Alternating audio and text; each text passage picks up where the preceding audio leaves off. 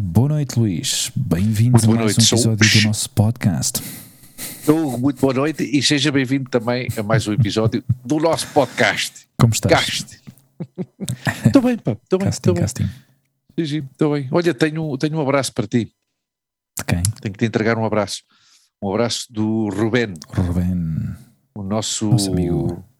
O nosso amigo Rubén, o nosso padre, amigo de, de Castilla-La Mancha, de é, tu Valdepeñas. foste, agora lembro-me, tu foste assistir a um casamento, Sim. uma amiga Sim, sim. tua, e ele, Ele foi o padre, foi da padre cerimónia. Da cerimónia. Ou seja, viu, viu em ação. E que tal? Viu em ação. Qual foi a, a E- experiência? Gostei, pá. Gostei. Gostei. Gostei, sabes porquê? Hum. Porque foi uma cerimónia alegre e vitalista. Tu Uhum. lembras-te que nós, eh, nós termos falado disso com ele? Uhum. Sobre, hum, às vezes, esse carácter de penitência e de, hum, e de culpa ou, ou pecado na, na religião cristã.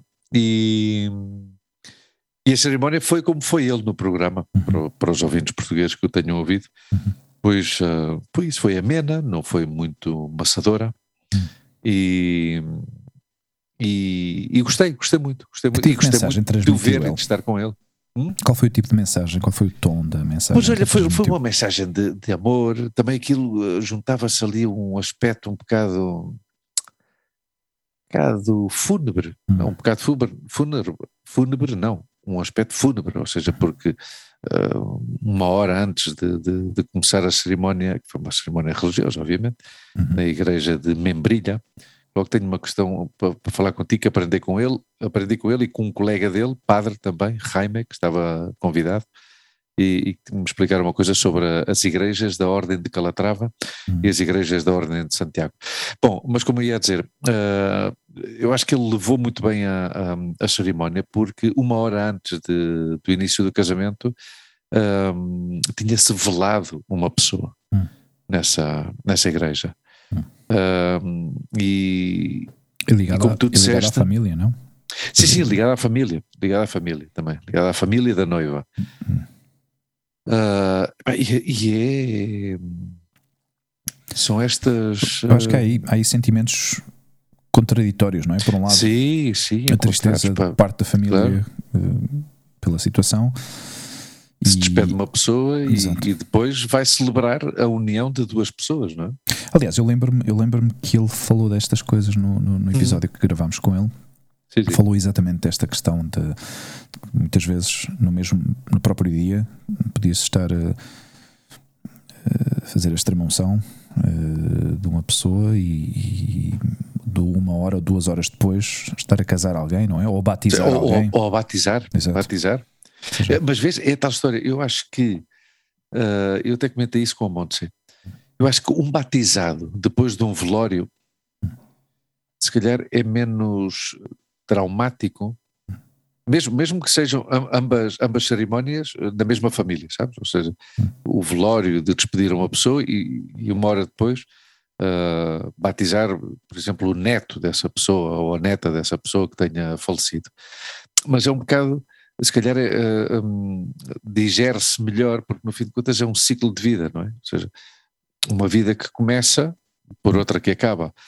Mas uh, a transição de um velório a um casamento, na minha opinião, eh, eu acho que é assim, um bocado mais traumático, porque no fim de contas, um casamento é é uma festa, Hum. não é? Não é Claro. embora as pessoas, obviamente, os, os casais católicos se casem ante, ante a lei de Deus Hum. E, é, um- e é uma homilia e um ritual ah, religioso, mas é mais um, um rolegório, como eles dizem aqui, não é? Ou seja, mais uma festa Hum. da, da romba e já está. Mas pronto, foi, foi assim, porque são as circunstâncias da vida e foi o que aconteceu. E, Mas, mas eu está- gostei, gostei da mas aí, cerimónia. está, mas aí está uma coisa que tu acabas de mencionar, são as circunstâncias. Eu acho que as circunstâncias marcam muito a forma Claro. como alguém se despede de- deste mundo, o impacto que isso tem na, na família, não é? Nesse, nesse Claro. momento de, de dor e de transição E de dor, não é? vimos, e vimos de uma época em que houve milhares de pessoas que não se puderam Hum. ah, despedir de- dos seus seres queridos. hã? Isso é das Seja- coisas que mais afeta, não é? Afinal, a nível psicológico, Sim. eu acho que muita gente, quando, quando alguém, eh, por exemplo, pessoas que morrem em guerras, não é? Militares, e se não se recuperam os corpos, Hum. muitas vezes para as famílias queda- eh, fica essa sensação de realmente parece que ainda continuam agarrados a que essa pessoa está ainda viva, não é? Claro, ou porque não se puderam despedir dela, pelo Hum. menos. Não é? Hum. E, e falando dessa história, estamos a começar o, o programa com um tom um bocado negro, mas, mas faz parte da vida. Sim. Com a questão da pandemia, Hum. que foi bastante transversal Hum. a questão da pandemia. Porque, e digo isto por, porque, obviamente, aí eh, o vírus não olhou a, a, a estratos sociais nem, nem, nem ambientes socioeconómicos. Seja, Yeah. e eu no outro dia estava a ouvir um, uma reportagem do filho, uma, uma entrevista ao filho de um ex-presidente do Real Madrid, Lourenço Santos, que era um gajo muito carismático, não sei o quê. Sim. Esse homem morreu sozinho no hospital, vítima do Covid, e telefonou filho a filho para se despedir, por telefone. E é que quando o foram buscar,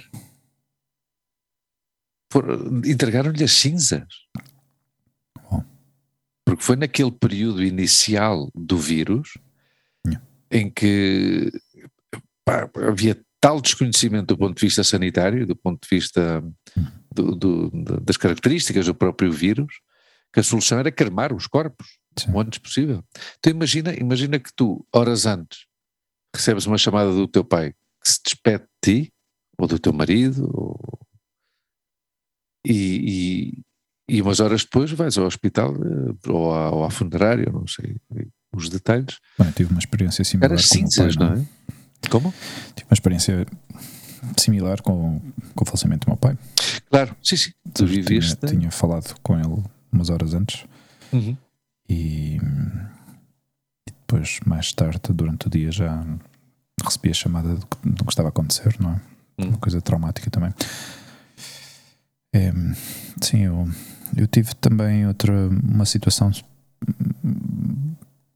não digo próxima, porque ao fim e ao cabo não era uma pessoa de família, mas era uma pessoa com quem eu tive uma relação laboral durante eh, três ou quatro anos. Eh, Era, era a minha era a responsável da, da loja onde eu trabalhava. Eh, Verdade. Uns meses antes também. Ou seja, isto, pá, já, já foi depois de- do confinamento ter terminado. Mandei-lhe uma mensagem a perguntar se estava tudo bem com ela, porque ela era italiana, tinha família em Itália e, Claro. e depois a Itália foi dos países que mais sofreu à parte Sim, de- sim, ao início. Uhum. Ou seja, junto com Espanha também, não é? Mas Uhum. e, e perguntei-lhe que tal estava tudo. Ela também perguntou sobre a minha mãe, se, que, se ela estava bem, se estava bem cuidada e tal. Eu tenho essas mensagens eh, guardadas na- no meu telefone de tudo estava bem. Isto foi bem em março, abril, Uhum. e ela faleceu em, em julho, ou uma coisa assim. Yeah. Foi também assim super, muito surpreendente. Ou seja, recebi a mensagem de outro ex-colega meu, eh, ou uma colega minha, que me disse: Olha, tal pessoa faleceu. Fiquei, fiquei, fiquei. Não, não é estado de choque, mas, mas afetou-me muito. Afetou-me muito porque eu, eu, eu lembrei-me exatamente do último dia que eu me despedi dela Uhum. e foi com um abraço. Yeah. Ou seja, foi um abraço emotivo. eh, isto para, para pôr um pouco de contexto, eh, a minha relação com, com a empresa onde eu trabalhei durante oito anos não acabou, não acabou bem e tivemos que rescindir o contrato de uma forma um pouco, Brusca. um pouco brusca e, e ela esteve presente em todo o momento e tentou, dentro do possível, dentro da posição em que ela estava, ajudar-me e tentar conciliar tudo para que tudo mais ou menos corresse bem, para que eu não fosse prejudicado. Uhum.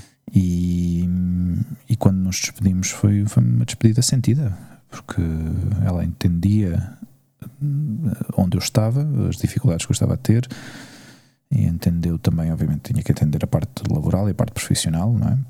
Da empresa. Uhum.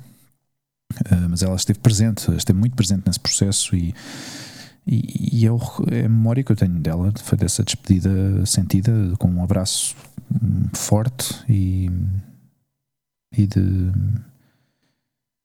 Ou seja, duas pessoas que que estavam, obviamente, em situações completamente diferentes. Ela era um pouco mais velha do que eu, não muito mais, mas era uhum. um pouco mais. E também com filho e com, yeah. com, com, casada e com muitos anos de experiência em cima, mas que, que, via do outro lado, ou seja, à frente dela, ela tinha este. Eu acho que ela era, era um pouco um instinto maternal que lhe saiu de, de proteção, não é? De, de querer. Ter a certeza de que o que estava a acontecer uh, não me prejudicasse, porque ela via que eu tinha uma filha, eu estava separado, uma vida. Uhum. Ou seja, ela não via como bom cenário a minha saída da empresa, não é? Porque ao fim e ao cabo estávamos a atravessar um período complicado a nível económico uhum. e que de repente alguém, depois de oito anos, com a idade que eu tenho ou que eu tinha, uh, ficar sem trabalho, pois ela não, não estava muito não tinha certeza realmente do que é que ia acontecer, não é? Até, até, até uma conversa que eu tive com ela antes, umas semanas antes, eu disse-lhe: Mas vai correr tudo bem, não te preocupes, está tudo ok. Yeah. e ela mais ou menos ficou, ficou tranquila, ficou porque entendeu que, que eu tinha planos e que tinha, tinha ambição para fazer coisas diferentes. E, e, foi assim, foi essa a memória com que eu fico dela. E por sorte, ao fim e ao cabo, pude me despedir sem saber, não é? Sem, sem saber que te estavas a despedir dela. É, imagina isso, não é? Ou seja, e por sorte a minha última imagem dela foi essa. Não é? quantas, mas quantas pessoas não têm essa, essa sorte ou esse, ou esse momento do que tu acabavas de dizer que muita gente não se pode despedir? Pessoas que morreram sozinhas no hospital. Pá, é horrível, eu acho que é horrível isso. É, eu acho que é das piores coisas. Ao fim e ao cabo, quando acontece, acontece e, e a pessoa que se vai, vai-se e pronto. Mas para os que ficam, vai ser sempre essa memória que vão ter, não é? Essa lembrança que vão ter de que não, puderam, não se puderam despedir uh, de uma forma adequada. Sei lá, às vezes também esta, esta coisa, esta ideia de, de despedir-se não sei até que ponto é que estas coisas são. Se calhar mete-me aqui num, num, num, num, num balde de, de, de, de, polémica, não sei, mas eh, às vezes estas questões de, de despedir-se talvez tenha certas conotações eh, religiosas, não é? Que nos tenham sido inculcadas ou metidas ao longo de gerações e gerações, não é? Aliás, a nossa cultura, não é? A nossa cultura claro. é judaico-cristã hum. cristã, não é? Ou seja, é assim mesmo. Hum. Mesmo, mesmo os ateus uhum. guardamos alguma dessa, hum. Dessa educação porque é inevitável, não é? Porque, porque é a cultura dominante no, no, nos países onde, em Portugal, no nosso caso, e, e, a nossa cultura vem daí, não é? Mas. E é assim, mas eu acho que sim, que é, obviamente é importantíssimo a despedida, uh, seja qual for uh, a base espiritual de cada um, não é? Hum. Um ateu também se quer despedir de, das pessoas que foi embora, não é? Hum. Mas, mas pronto, eu fiquei com isso, fiquei com, com o dia de ontem, que foi um dia muito simpático, fomos um, eu gosto muito de casamentos, não é? eu gosto de ir a casamentos. Sim. Não só quando vou trabalhar, mas também de convidado.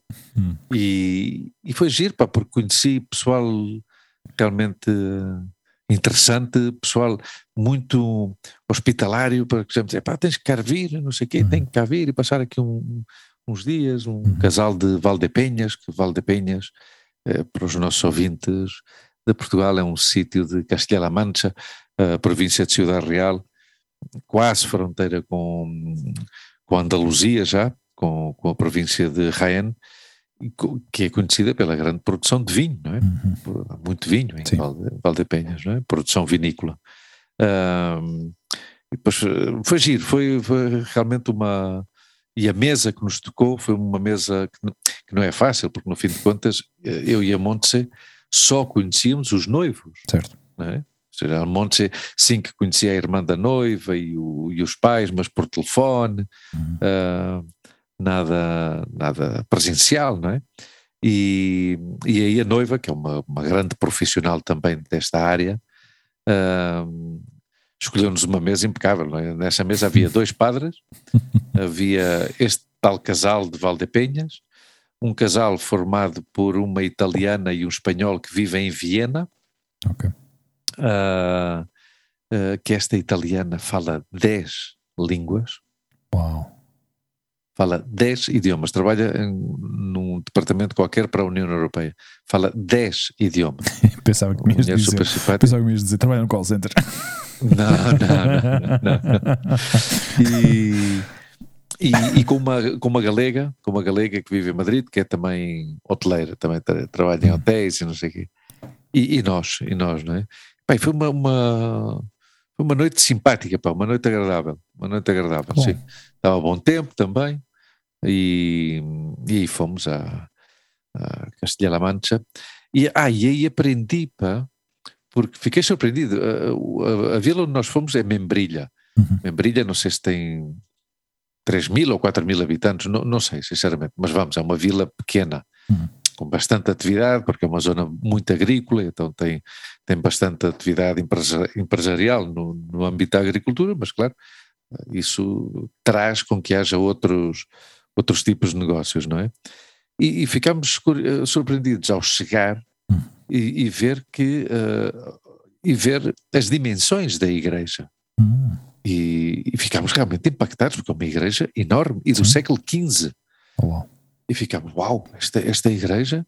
Uh, e então depois um, eu também me tinha chamado a atenção que no, no, no símbolo, digamos assim, no escudo da, de, desta vila de Membrilha, estava a Cruz de Santiago, uhum. porque claro, aí nessa zona juntam-se duas ordens que eram duas ordens militares e religiosas muito importantes na, na, em Espanha, eh, que era a Ordem de Santiago uhum. e, e, a Ordem de Calatrava. Acho que Membrilha, lembro-me agora de ter falado com o, com, com o Rubén e com a Carolina, acho que tem 5 mil ou 6 mil habitantes, qualquer coisa assim. Uh, e então as igrejas da Ordem de Calatrava Uh, eram umas igrejas mais modestas uhum. e a Ordem de Santiago, como sempre foi uma ordem potente, uh, porque no fim de contas Santiago é o, é o padroeiro de, de Espanha, não é? O santo padroeiro de Espanha, uh, eram, eram igrejas mais altas e, e de maiores dimensões. Mais Eu adorei aquela é? igreja, pá. Como? Mais opulentas. Não, não, ou seja, mais opulentes do ponto de vista arquitetónico de dimensões, uhum. das suas dimensões, mas depois por dentro são bastante austeras. Ah, ou seja, o altar não tinha um, um, não sei como é que se diz em português, uh, aqui chamam-lhe retábulo, que é uhum. estes altares forrados de madeira dourada e não sei o quê. Não, não, isto é tudo pedra. Okay. Tudo, tudo. E ao fim, ao fundo, perdão, no, no, no altar, uma, um Cristo bastante, umas dimensões de acordo às dimensões da própria igreja, uhum. e, mas ficámos surpreendidos, porque no fim de contas é um, uma vila pequena, não é? Que, que, mas pronto, eh, ficamos eh, surpreendidos com isso, não é? Com, com as dimensões da, da, da igreja. E, e, foi um sítio agradável, é uma zona que eu conheço muito pouco? Uhum. eu conheço pouco Sim, esta parte zona. de Espanha realmente é. Ele está perto das um, de las tablas de Daimiel, uhum.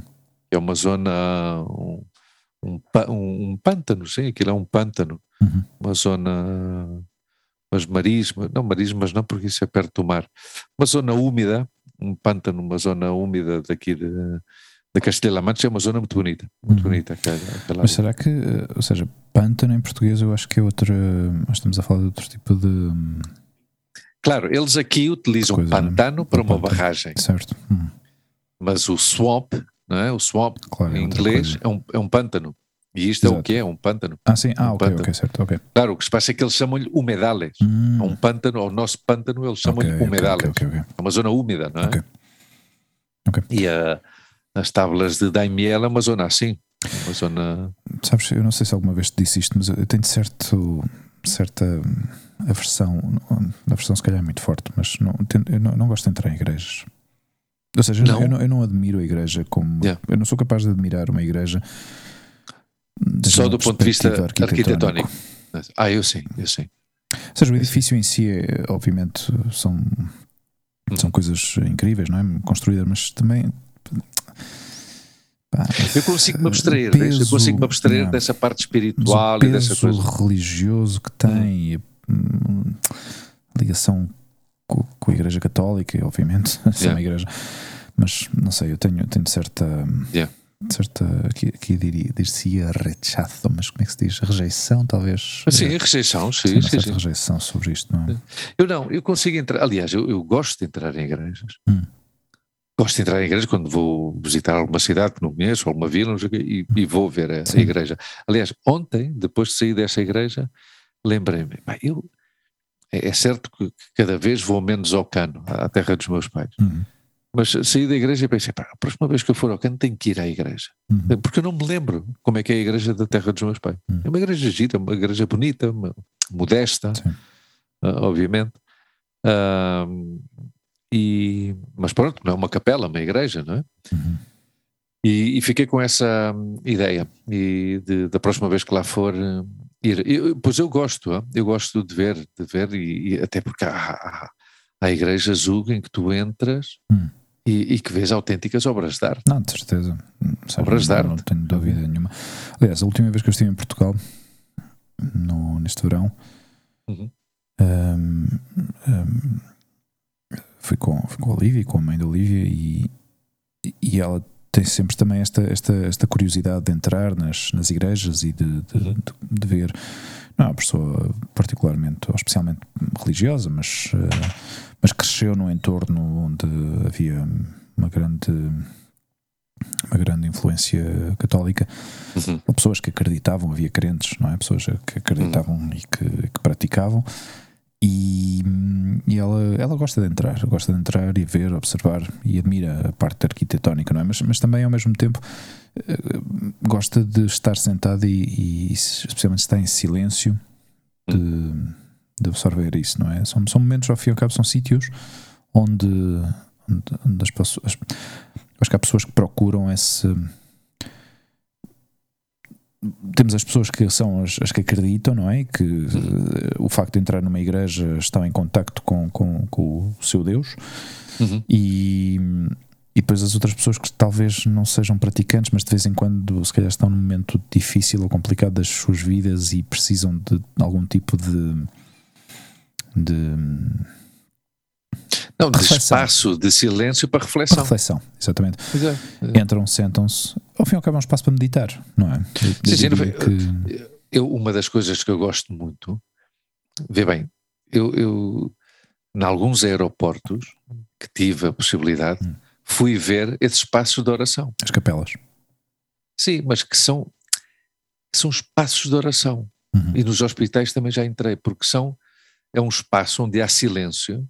Então Uhum. aí tanto pode estar um, um judeu, como um Uhum. cristão, como, como qualquer outra Uhum. como qualquer outro crente de outra religião, porque no fim de contas é um espaço de silêncio Sim. em que uma pessoa pode ir professar uh, a sua espiritualidade. Então eu acho também, gosto também dessa parte, hum, hum, como é que eu diria, uh, imparcial, digamos assim, de alguma maneira, desse espaço Uhum. que no fim de contas, aliás, o- a, a parede do fim, uh, digamos que a zona do altar, Uhum. costuma estar iluminada de um tom azul, uh, um azul bebê, uma coisa assim, Uhum. e sem qualquer tipo de símbolos. Hum. E eu não sei se alguma vez entraste nesse espaço Não, aqui de, de- do aeroporto de Madrid, não. na, há um na T4, Hum. que eu entrei lá. Uhum. Ah, não, estou- estou-me a confundir com o aeroporto de Barcelona. Aeroporto de Barcelona. Mas Hum. sei que na T4 também há, em, em Madrid também há. Ok. Ah, pá, eu gostei por isso, meu. Porque, e, e, aliás, a descrição era espaço de oração. Uhum. Já está. É o que há.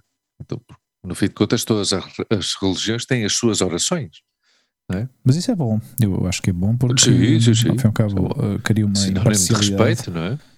E, e o facto de possam pessoas de diferentes ideologias e diferentes uh, Crenças. crenças Mais que ideologias, não é? Oh, bem, quando, quando uma religião se converte numa ideologia é complicado. é complicado.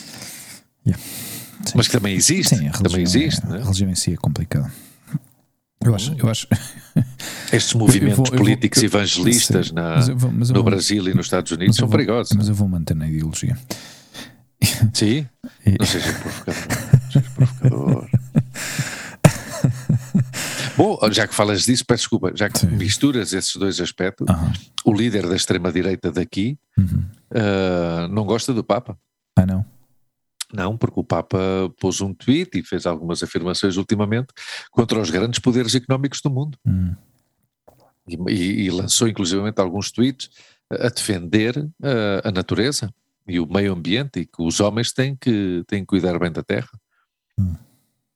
Então, claro, ele, ele diz: não, não, isto não é um verdadeiro enviado de Deus, porque, porque se não há, aquecimento, não há aquecimento global e a economia capitalista liberal é a melhor do mundo, uhum. que é que este senhor que se tem que limitar a, a guiar as almas ao seu destino um, eterno uhum. e livrar-nos de todos estes vícios terrenais? Não irás. Melhor que eu me cale, é melhor que eu me cale. Aliás, nem o trata por Papa, trata-lhe por uh, cidadão Bergoglio, hum. que é o apelido dele, não é? Não, o cidadão Bergoglio uhum. é um. É. Mas este Mas Papa, este Papa também parece-me que, por um lado, às vezes, às vezes tem estes momentos de, sim. de, de sair sim, sim. fora do, do, caminho traçado, não é? Para um Papa. Uhum. Não o faz de, de se aproximar mais a, ao povo. Certo mas depois dá a ideia que alguém lhe para um bocado. Ah, claro. O que é. Mas para lá. É, para um bocadinho. Toma lá um pinho de vinho, vai dar uma voltinha. Papa, e... Exato. Não saia demasiado.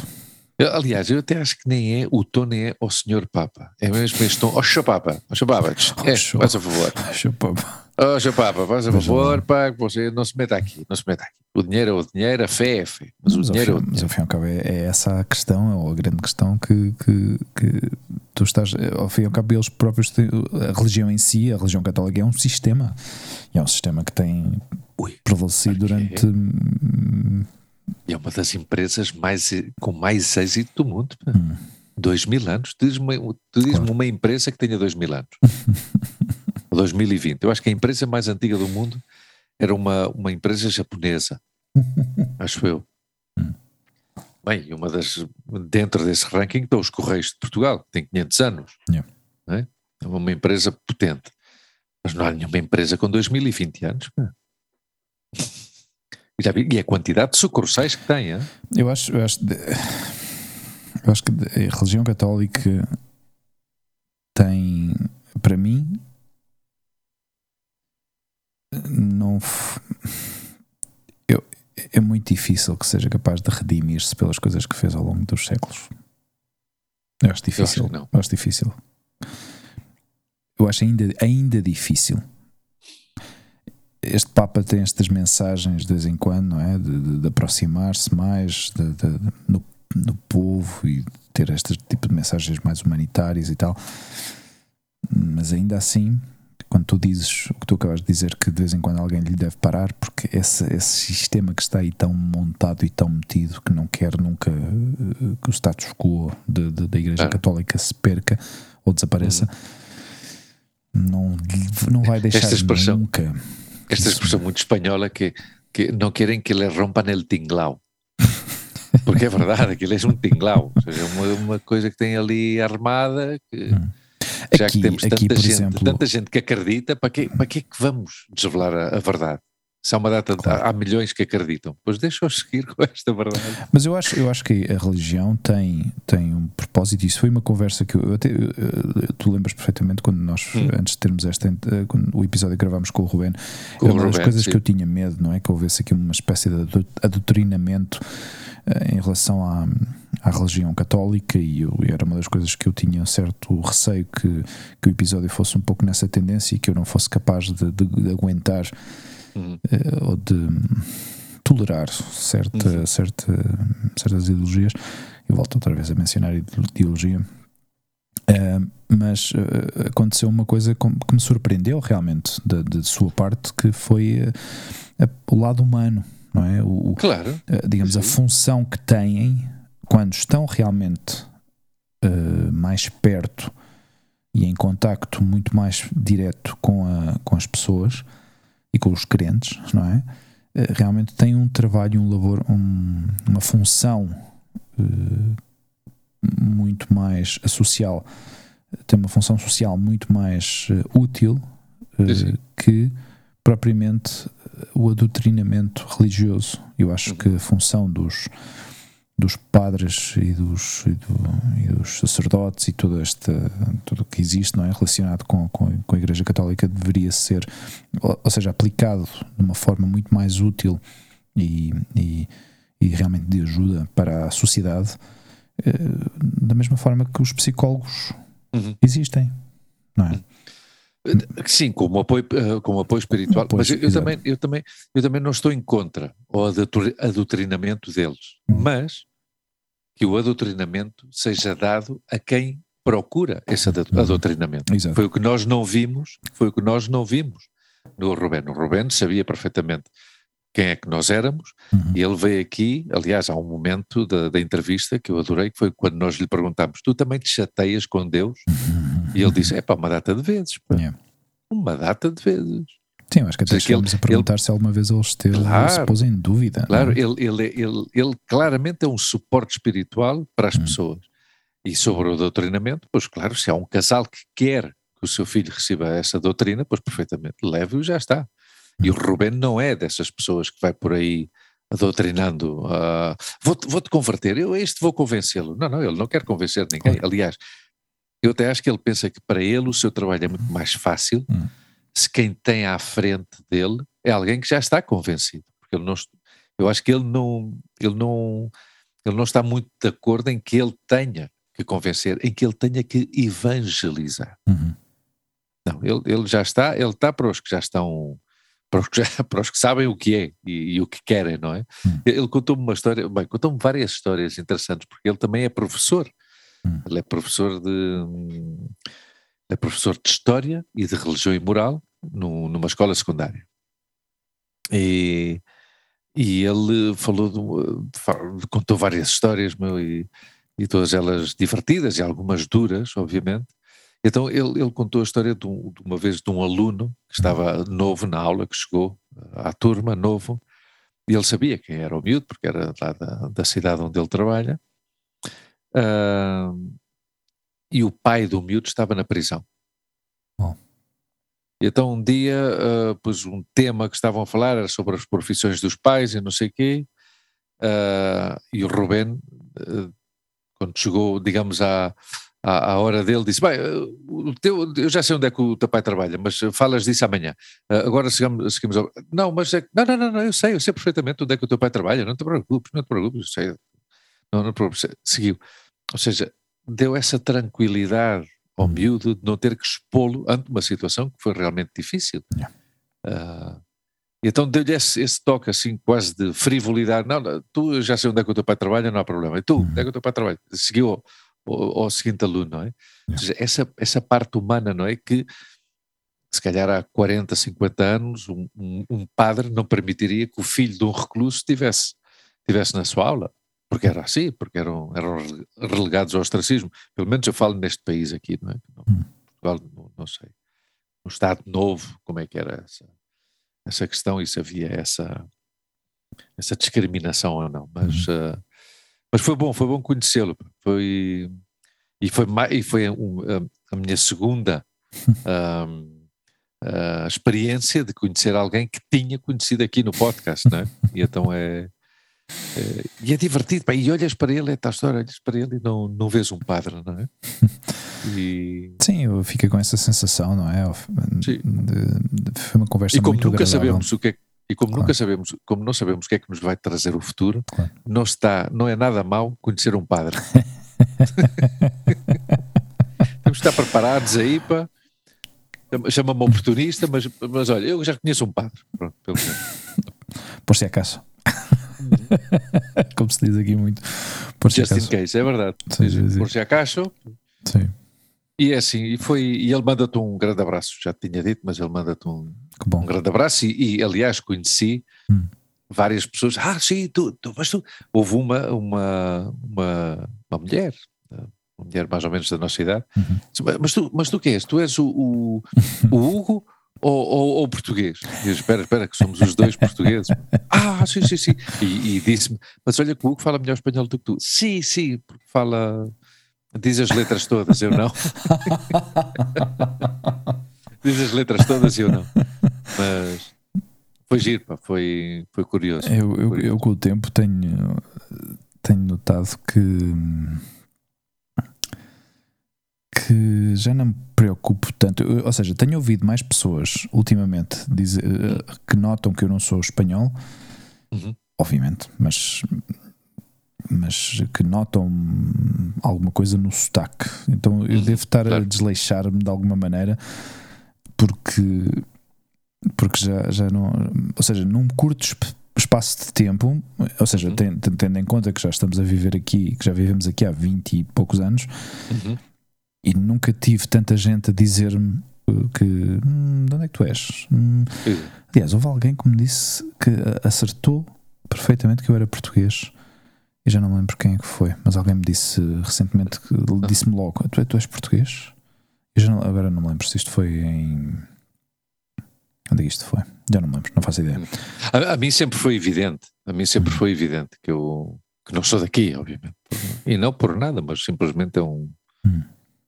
Aliás, não, não, em qualquer idioma dos que eu falo, não, não, não sou 100% ou não sou 100% nativo desse país, Uhum, de maneira nenhuma. Ou seja, deixo sempre uhum. aí essa, essa parte que, que me delata, não? E que as pessoas dizem, hum, Hum, de onde de onde é é que tu és? tu, és? Exato.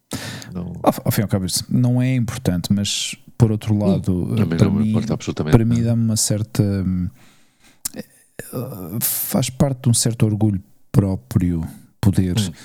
expressar-me corretamente no- nas línguas que eu sei falar Hum. eh, de uma forma que, que, que- que- se pareça o mais possível à língua nativa, não é? Ou à forma.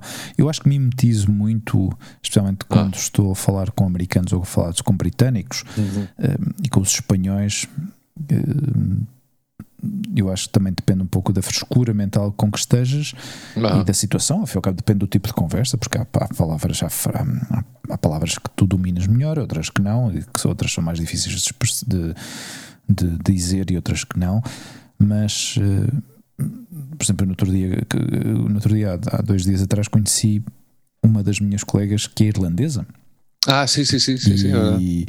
E, foi curioso, não é? Porque, aliás, para mim foi um desafio porque já, já, já não falava com alguém em inglês de forma verbal, não, não de forma escrita, porque com ela tenho muitas conversas escritas, mas de forma verbal Uhum. já, já há muitos anos que não, não há muitos anos, mas já há muito Sim. tempo, há muitos meses que não falo realmente com alguém em inglês. Em inglês. E, e realmente é como, é como um exercício, não? Ao fim e ao cabo, o Claro. teu, o teu cérebro é um músculo e quando começa, quando entra nessa frequência, mas, mas ao mesmo tempo eu notava que às vezes tentava.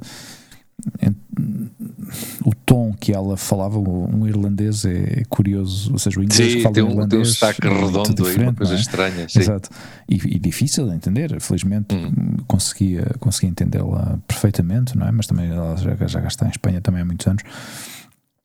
E, e essa, essa, essa, essa, ou seja, essa interação com ela foi, foi interessante porque permitiu-me também, outra vez, voltei, voltar a, a treinar o meu, o meu inglês e fiquei contente, mas, mas havia sempre essa certa tendência de copiar o, o tom. Ah, de- Pois, eu, vês, eu, eu aí não. O sotaque eu nunca. Nunca. que lhe deste demasiada importância. Não, não, porque eu sempre dei importância à, à comunicação, ou Não, seja, claro. que se me entenda Mas é certo. o- e falar isso- corretamente. Certo, mas exato. não. Isso é o mais importante. Eu acho que a nossa Uhum. mensagem eh, deve ser o mais importante, não necessariamente Claro. o sotaque, porque tu podes ter o melhor sotaque do mundo com cinco ou seis frases que tu aprendeste, Exato, se tu sais desse, disso, se tu sais daí, e, ou seja, desmorona-se tudo, não é? Porque não, Exato, exatamente. se não sabes dizer mais nada. Mas eu, eu, eu felizmente na minha trajetória e na minha vida fui capaz de aprender tanto a parte de fonética como a parte de vocabulário e continuo uhum. a aprender. Eu acho que é uma coisa fantástica. Sim, continuamente. Até do nosso sim. próprio idioma, até do português. Sim, sim. sim, sim, sim. Embora, mas eu noto muita diferença, e não sei se tu reparaste, eu, eu, eu digo, eu, o que eu vou dizer agora tem, é, é um pouco o reflexo, porque ao fim e ao cabo eu não tenho tanto contacto com a cultura portuguesa, mas uh, através dos podcasts, especialmente os podcasts que eu ouço em português, Sim. a forma dos portugueses falar é diferente, é mais desleixada, é mais. Uh, é mais à pressa. Eu acho que, eu acho que continuamos a ter esta. A parte mais formal de, de, de nossa língua expressa-se através dos meios de comunicação mais oficiais, através da televisão, da rádio, aí onde ouves um português um pouco mais correto. Ah, isso sim, sim, sim, sem dúvida. Mas olha que eu, eu acho que há, há podcasts portugueses que também que notam um bom português e não essa, essa parte desleixada que tu, que tu comentas. Obviamente o idioma evolui e, eu hoje em dia não sei hum. como é que o pessoal de, de, de 20 ou 25 anos fala em Portugal não sei. Digo 20 ou 25 anos porque eu saí de lá com 23 anos, não é? Uhum. Eu, sei, eu sei como é que eu falava na altura em que eu saí, mas hoje em dia e a, e a língua evolui, obviamente. Não sei se provavelmente já não se diz boeda fixe ou, ou bacano ou, bacana.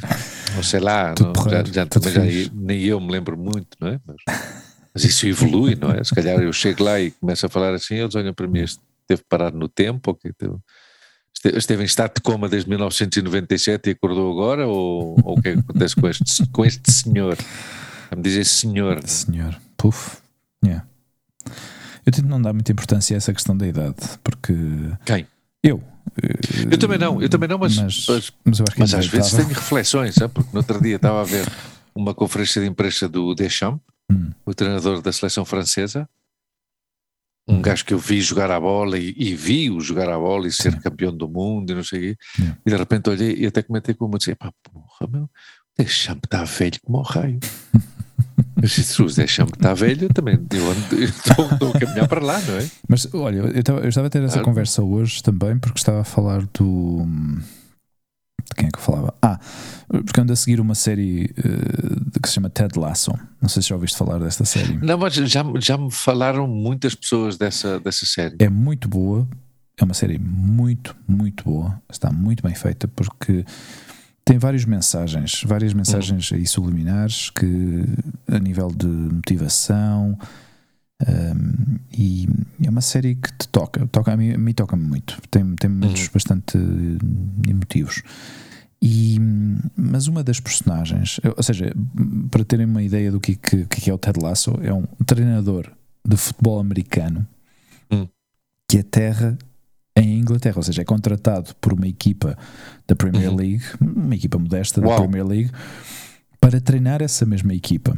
Ou seja, há aí depois um, digamos, uma, toda uma um enredo, digamos, uma trama que, uhum. que, não sabemos ao princípio, não é? Qual é o objetivo de trazer um, um, treinador de futebol americano para treinar o que eles chamam, os americanos chamam o soccer, não é? O nosso futebol. Uhum. E, e, claro, nem ele, mas ele, mas, mas, o tipo é um, é um happy, é uma pessoa que está sempre feliz, é um otimista yeah. nato, não é? E hum, esta série ganhou vários Emmys, hein? nesta uh, quando se celebraram os, os Emmy Awards. Uhum. E, e há uma das personagens, ou seja, um dos elementos do, do casting que, é, que faz de, de, um dos jogadores, não é? Que, que, é, que é o Roy Kent. Eu acho, eu acho, eu pessoalmente eu acho que está baseado numa figura que é o Roy Keane. Já ouviste falar? Lembras do Roy sim, Keane? É? Sim, sim, sim, sim. Porque é um tipo assim. E que se converteu um... em ator. É. Ah, não, não, não, não. Estou a pensar no Eric Cantona, se calhar. Não, e noutro, e noutro que era do Manchester também, super, sim. que entrou nesta, em um ou dois filmes do Guy Ritchie. Ah, sim. Uh, Vini. Ah, o Vini, yeah, ok, ok. Mas eu acho que esse gajo nunca chegou. Chegou a jogar na, na Premier League alguma vez? Sim, sim, sim, sim eu acho okay. que sim. Mas o, o, eu, eu acho, mas, mas isto é uma, é uma, é uma ou seja, é, é, eu, eu, eu, é uma, digamos, é uma opinião minha, não, não sei se isso é hum. certo, porque eu não li nada sobre isso nem, nem vi nada sobre isso, mas eu acho que esta personagem está retirada exatamente, ou está baseada ou, influ, ou, digamos, influenciada por, por, esta, por este jogador Roy Keane, porque é um tipo com uhum. Muito muito mal, ou seja, muito duro, muito uhum. uh, um tipo lixado, não é? Destes jogadores de, de, de, de, futebol que são que têm um carácter muito, muito intenso. Uhum. E, e o Roy Keane pois, foi um jogador carismático do Manchester United durante muitos anos e saiu uhum. de uma forma bastante mal. Ah, isso não sabia. Exato, estás a ver, é, é exatamente onde eu queria chegar, que é, ao fim e ao cabo, eu deixei de seguir o futebol nesta última década e houve tantos jogadores, mas tantos jogadores, tantos jogadores que se reformaram jogadores que eu via, não é? Como tu, o Deschamps, por exemplo, uhum. que tu viste eh, serem campeões do mundo, serem campeões europeus, uh, ganharem Champions League, ganharem campeonatos eh, nacionais, e de repente eu deixei de. Ou seja, foi como se, foi como se eu estivesse estado num criogenizado, ou seja, num sono nos últimos 10 anos, uhum. onde eu deixei de seguir o futebol e de repente toda esta gente que eu tinha essas referências, ou que eram as minhas referências do futebol, deixaram, deixaram já, já não jogam. Yeah. O, o, Drogba, o Roy Keane. Uh, o, este gajo que era um enfant terrible também do Manchester United, como é que ele se chamava? Uh, o Cantona? Não, não, não, outro, outro que era o, o Rooney. Ah, o Rooney, Rooney sim, sim, sim, sim. Eu acho que o Rooney ainda joga. Nem, não, já não joga. O gajo é, já não? Gajo, não, o gajo é, acho que é, hum, acho que ele, tá, ele converteu-se em, em treinador. Ah, okay, okay, uh, o Paul Scholes, o, o, próprio treinador do Manchester United, o Oli, uh, hum. Oli, não sei, já não me lembro o nome deles. Mas, John Terry, não era? O John Terry de. Claro, oh. esta malta está, está reformada, Luís. Yeah. Deixaram de jogar a bola deixaram de jogar a bola. Muitos deles são, são comentadores uh, de desportivos, da de Sky Sports, de, sabe, de outros canais que, que tenham por ali. Uh, e Rio Ferdinand, por exemplo, também é outro que também já, já se Tu ficaste agarrado a essas velhas claro, glórias, não é? São jogadores que se reformaram para aí há 6 ou 7 anos, ou 10 é. anos, talvez, não sei. E agora, por exemplo, eu estava a ver vi a primeira parte do, do Barcelona contra o Valência. Hum o Barcelona tem um jogador titular que tem 17 anos. Imagina. A minha filha tem 16. Imagina. Claro, claro. Claro.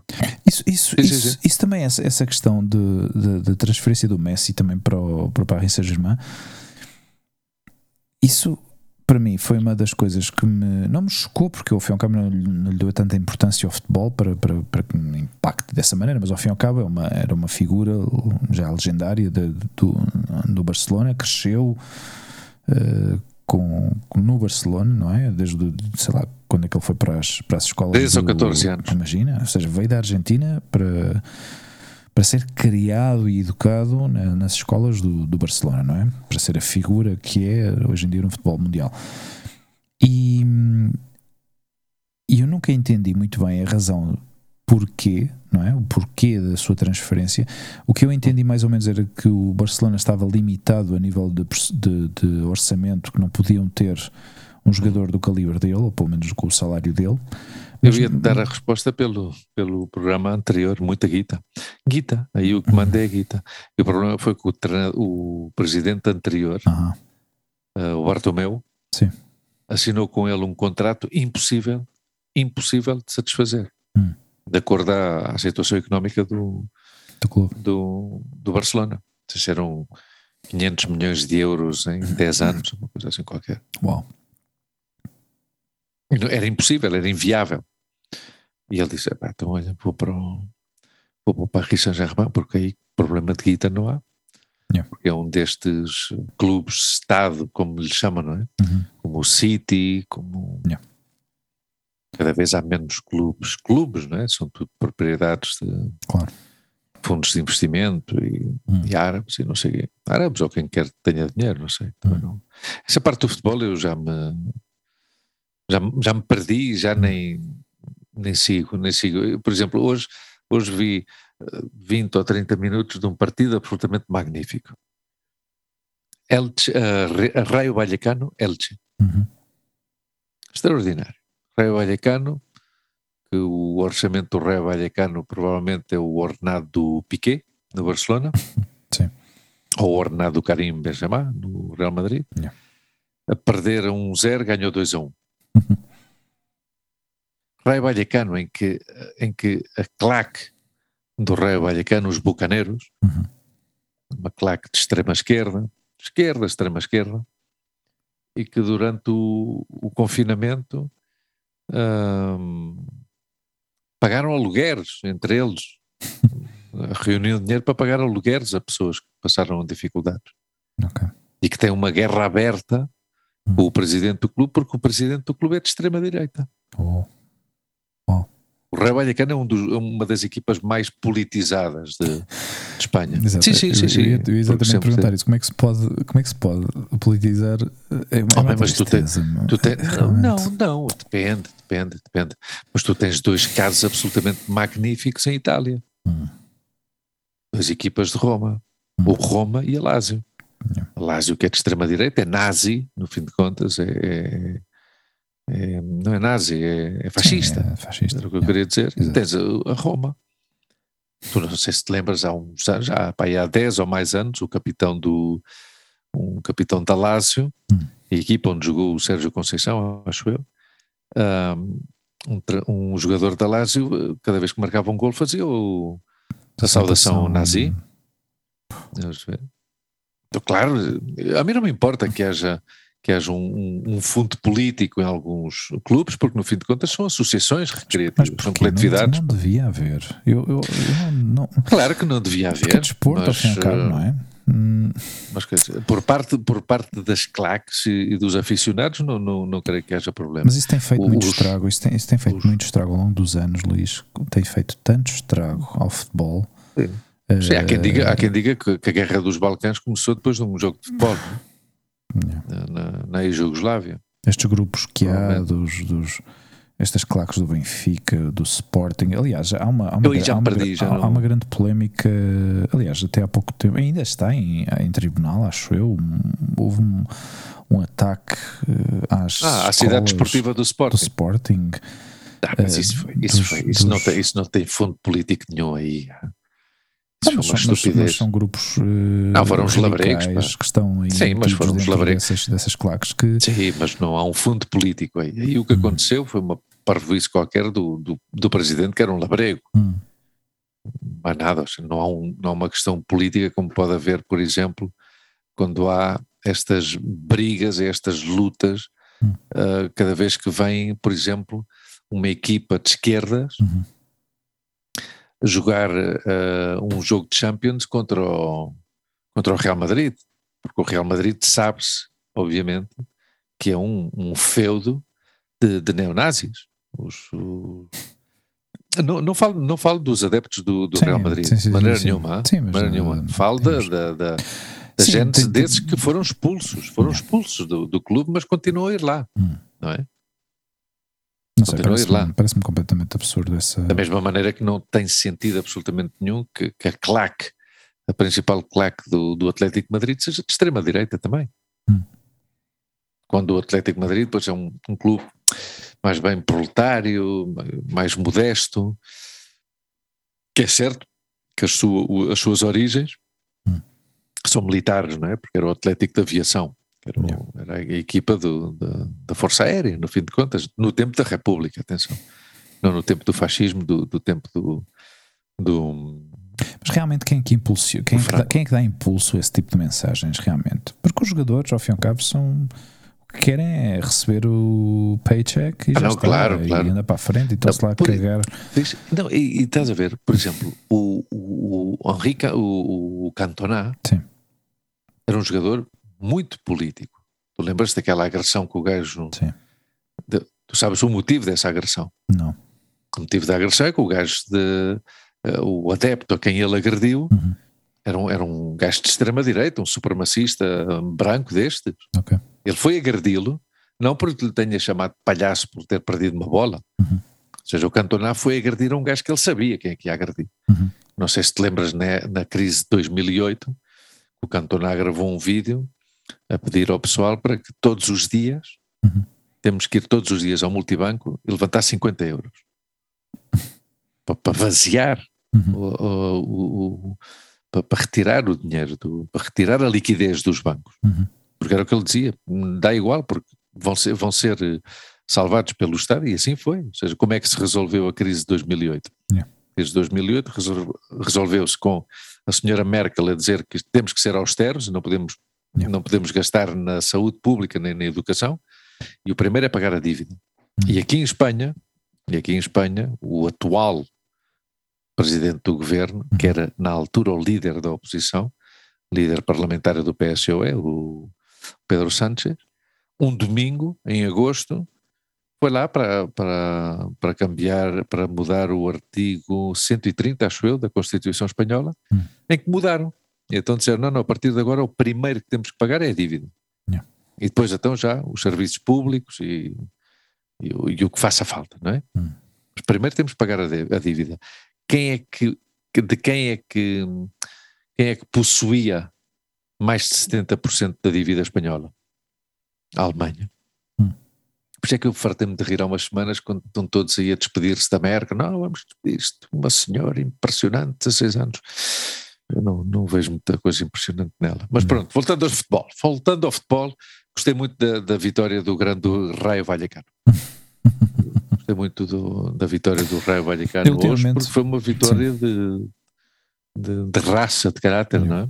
Mas sabes, isso é uma das consequências que eu tenho de, de, toda esta gente que eu conhecia de se ter eh, reformado e eu tenho visto uns quantos vídeos depois exatamente dos momentos em que foram os últimos jogos dessas pessoas hum. ou o que, que influência que tiveram na, na carreira futebolística deles. Tem, há, há, certos vídeos que são, que são interessantes. A história do, do Drogba, por exemplo, não é? De, um tipo que veio de Costa do Marfim, não é? Sim, um país dividido pela guerra e, e o tipo pouco a pouco foi-se foi subindo, foi subindo, foi subindo, mas até que, até que chegou, até, até não ter chegado ao Chelsea, não realmente foi um, um jogador que podia ter passado despercebido por completo, Desap não é? Desapercebido. Uhum. E, e, e, pronto, e teve, teve, teve uma carreira curta, mas uh, porque, porque demorou, hein? demorou, tipo, demorou, até jogou em vários clubes uhum. e, e, até que o Mourinho não o contratou. Uhum. Um, não tinha não tinha tido assim grande relevância no futebol não é? E tem havido assim uns quantos uns quantos vídeos que eu tenho, tenho observado olha eu queria vamos mudar aqui um pouco de, de tema, mas um pouco concentrado na, na, na, questão da atualidade. E não sei se ouviste esta notícia, porque eu estou a ver aqui a página do público, do público português, Sim. Um, que a cadeia, ou seja, o titular é Cadeia Logística vive o maior período de stress desde a Segunda Guerra. Tem, já ouviste falar? Já tens estado a seguir esta. Sim, sim. No outro dia estive a ver um, um, uma reportagem sobre a crise dos contentores. Uhum. Exatamente, a fotografia que está na, na, nesse, nessa notícia, depois não, não, não tenho mais, uh, não tenho assim um grande desenvolvimento da notícia porque depois tens de pagar, mas uh, fala exatamente das, das disrupções não é? De, do setor logístico e nas entregas e, e prevê-se que vai haver, que haja. Um, ehm, falta de, especialmente para as compras do Natal e tudo isso, Sim. que haja. A parte do problema da Inglaterra, uhum. Há, há 70 barcos, 70 barcos ao largo de Los Angeles à uhum. espera de atracar e não podem. Mas é e há países. Falta, mas, mas, a questão aqui diz, desculpa, sim. Há países? Não, não, não, e há países que começam já a ter problemas de contentores, uhum. porque não há, têm mercadorias para mandar, têm o barco, mas não têm contentores, porque obviamente os contentores claro, renovam-se, ou seja, uhum. circulam. É? Uhum. Estive a ouvir a, a, a entrevista uhum. a um especialista em logística internacional e uh, Logística Marítima uh, da Universidade de Barcelona. Hum. E o homem explicou as coisas de uma forma bastante, bastante clara. Sim. E qual é a razão? E, Porque que a razão, olha, começou por ser a questão do Covid, obviamente, e depois um, tem a ver também com uma coisa que não é notícia, de, de muito, muitos contágios de, de Covid nos portos. Ok. Então há falta de trabalhadores no, nos portos. Uhum. E, e, depois há, há aqui uma, um, uma, uma, pescada que morre do rabo, que é uh, como não houve atividade, muita atividade comercial, uhum. não há dinheiro e não há dinheiro para contratar pessoas. No entanto, as pessoas são necessárias para claro. começar a atividade. E então este homem falava de 70 barcos ao largo de Los Angeles, Bom. tendo em conta que cada barco transporta uma média de 15 mil ou 20 mil contentores, imagina a quantidade de contentores que estão parados. E daí outra coisa que tu falaste há um ou dois programas sobre hum. a, a, questão da, da crise de, das matérias-primas. Uhum. Claro, porque não se claro. não, não há forma de transportar. Em Espanha, uma, uma fábrica que começou a, a, a fabricar uh, chips eletrónicos. Uhum. Mas é o que ele diz, o produtor. Eu estou eu, a fazer isto agora, claro. mas eu não, po, não posso dedicar o resto da minha vida a fazer isto, porque no momento em que a China se reativa ou qualquer outro país uhum. se reative, ninguém vai querer comprar os meus chips porque são muito mais caros, obviamente. E ele dizia: Eu estou a vendê-los o mais barato que posso uhum. para cobrir gastos e para ter algo de lucro, obviamente. Uh, mas diz que não tem a margem de lucro, nem pouco mais ou menos, do que têm os outros países que produzem, a parte que produzem a uma maior escala, uhum. produzem com muito menos custos de produção, obviamente. Yeah. Pagam umas misérias aos, trabalhadores e, e, porque são circunstâncias diferentes, cada país, obviamente. Claro, Isso é um problema de logística tremendo. Exato, uma, uma, das grandes consequências que isto está, que vai trazer e que está a trazer atualmente é que já está a afetar os preços de certas coisas. Claro, claro. O preço da gasolina que tu. O preço da gasolina que eu estive a falar com off, Falamos claro. sobre isto, que Portugal, por exemplo, está a ser eh, um dos grandes afetados pelo hum. preço, de, pelos impostos, mais que nada, porque. Eu hoje estive a falar com, com, com, o Paulo César e com o Baeta, hum. tivemos aqui no, no, no, grupo do WhatsApp que a gente tem, uhum. o Baeta diz que uh, o preço da gasolina, da gasolina 95 na Holanda, uhum. são 2 euros 9 cêntimos. Uau. E isto tudo começou por uma mensagem do, do, do Paulo César, uhum. uh, que disse assim: Já fui assaltado esta manhã, abasteci 50 paus de combustível e o depósito fica a pouco mais de metade. Escandaloso. Uhum. E eu, curiosamente, hoje tinha posto gasolina também, uhum. uh, ou seja, o Paulo César pôs uh, o litro a 1 euro ponto 699, ou seja, 1 euro e 70. Yeah. E eu a 1 euro 37. E claro, o Baeta a 2 euros e 9, mas pronto, ele diz que normalmente isso é, é um preço normal na Holanda, porque Sim, a gasolina, a gasolina na Europa é, habitualmente é mais cara. Eu lembro sim, na sim. Suíça, por exemplo, eh, que os preços rondavam o, o, os euro, o euro o euro 50 ou o euro 60, dependendo das, das, bombas de gasolina, mas isto já há uns anos atrás, já, já há uns sim, sim, que já não vou, mas imagina, já, já, era mais caro lá na, na claro. altura, percebes? E, mas sempre foi mais caro. Aliás, o, o, o, diesel, por exemplo, sempre também, também sempre foi mais caro, não havia diferença. Aliás, eu, nem, eu nem sei porque é que o diesel, isto contaram uma vez, não sei se é assim ou não. Hum. Uh, porque é que é mais barato? Sim, porque há quem, eh, já alguma vez já ouvi alguém dizer que uh, sai mais caro produzir o diesel. Hum. Ou seja, uh, do crudo, extrair, extrair gasóleo parece que é mais caro do que extrair gasolina, não sei. Bom, aqui, aqui o que, é o que eu encontrei na internet, por exemplo, diz que é mais pesado, é mais, ou seja, a frase diz diesel, o combustível diesel é mais pesado, mas menos volátil Uhum. que a gasolina. O que faz, ah, okay. o que, portanto, a consequência é que é mais fácil, mais simples refiná-lo uh, uhum. do petróleo, através, a partir ah, okay. do petróleo, não é?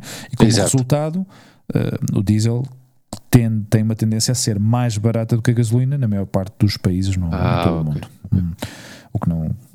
Depois, Mas sim, é um problema, é um problema gravíssimo. Yeah. Uh, e, e, claro, é tal história, eu às vezes vejo aí a uh, as notícias do Reino Unido. Yeah. O Reino Unido, por exemplo, tem uma crise de, de uh, estas um, produções de carne de porco e de yeah. carne de peru que não têm trabalhadores para matar estes animais. Hum.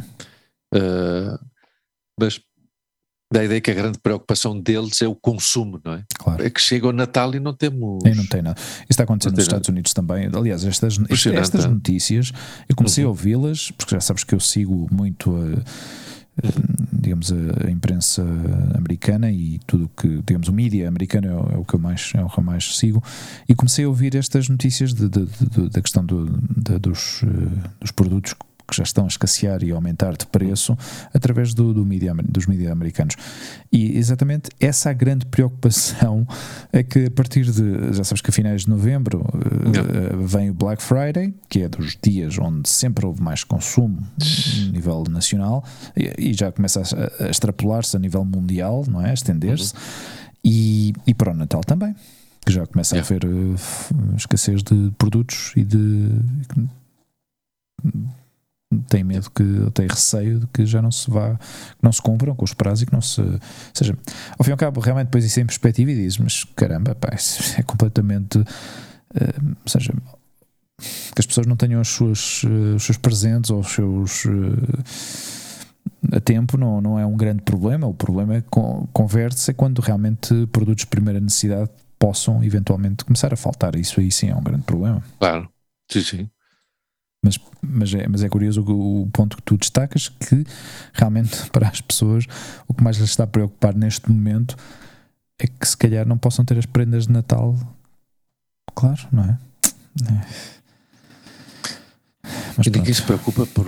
Ninguém se preocupa, não. Há muito poucas pessoas. Hum. Há muitas, melhor dito, há muitas pessoas que se preocupam, mas quem tem poder de mudar. As coisas não se preocupa com as coisas que há que mudar. Continuamos com a, com, a, com, a, com continuamos a viver na borbulha. Ou seja, sim, o mundo sim, ocidental sim. continua a viver numa borbulha.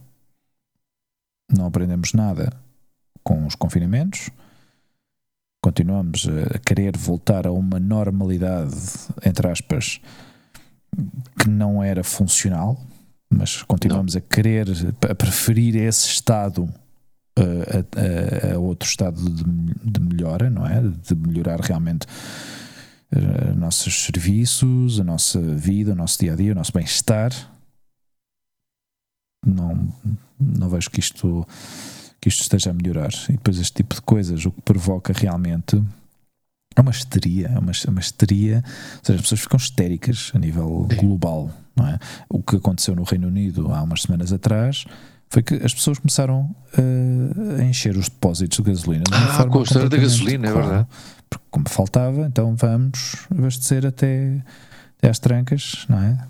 Pá, eu vi uma imagem, não sei se tu viste também, uma senhora à parte dos perigos uh, uh, desta, desta, desta hum. atitudes e destas yeah. ações desesperadas por parte das pessoas. Não sei se viste as imagens de uma senhora numa bomba de gasolina depois de, de encher o depósito uhum. uh, a levar gasolina num saco plástico Imagina. e a dar-lhe um nó e, e metê-lo dentro do porta-bagagens. Eu vi, eu, vi, eu, vi, eu vi notícias, eu, ou seja, eu vi um vídeo também no Reino Unido, uma senhora que estava completamente arrasada, ou seja, estava em estado, não, não era em choque, mas estava completamente. O que é que eu faço se, se o meu carro fica aqui? Claro. Ou seja, ela não contemplava outra opção. Ou seja, se ela tivesse de deixar o carro ali, qual era, qual, qual, qual era a, a, pior consequência dessa ação? Ou seja, ficas sem carro, ok. De certeza que alguém te pode vir buscar, ou podes uhum. apanhar um transporte público, se calhar, não sei. Não sei, não sei. Não, não, também não, não posso falar exatamente, ou seja, sobre as circunstâncias nesse momento, nesse, nessa situação em que essa senhora se encontrava, mas o problema dela, pelo menos pela, pela, pelo vídeo, a pobre senhora estava uh, completamente perdida, ou seja, sim, sim alteradas. vi, bem, todos vimos imagens hum. de, que são vergonhosas, no fim de contas, pessoas à porrada no, nas bombas de gasolina por conseguir. É porque a gasolina. É porque, é porque, é porque a gasolina. Há uma, eu acho que há uma, não sei porque é a mesma coisa, ou seja, quando, quando a questão do trânsito do, do, dos carros, não é? Porque ao fim e ao cabo nós temos esta, este sentimento de propriedade com o carro hum. e, de, e de individualismo quando estamos na estrada Uh, e quando de repente estamos numa bomba de gasolina e estamos nesta situação em que realmente se nos retira essa, essa independência não é? De, uhum. do sistema de transporte, eu acho que ficamos histéricos, ficamos completamente sem. sem ou seja, a nossa capacidade. Não sabemos como de... atuar porque não, não, não contemplamos o transporte claro, público como uma, como opção. opção. não é? Uhum. Esse é o problema. Logo, por exemplo, depende dos países, não é? Porque, por exemplo, o caso da Holanda, eu acho que o caso da Holanda e da, da Alemanha hum. são um exemplo disso. As pessoas utilizam muito o transporte público. E bicicleta, por muito. exemplo. Como? E as bicicletas? Circulam-se claro, nos, nos claro, centros das cidades claro. de bicicleta? Exatamente. Uhum. Porque se calhar as pessoas têm umas condições de vida que não, que não temos aqui. Por exemplo, aqui falo de Madrid, que eu, yeah. uma das coisas que me, que me, que me continua a impressionar são estas pessoas que vivem a 50 ou 60 quilómetros do local de trabalho. Yeah. Pessoas que fazem 100 e 120 quilómetros por dia para ir trabalhar. É bastante. Não, não, não, é, não é lógico. É bastante, não, é bastante. Não, não, tem sentido. Claro, porque não tem outra opção, realmente, não é? Porque.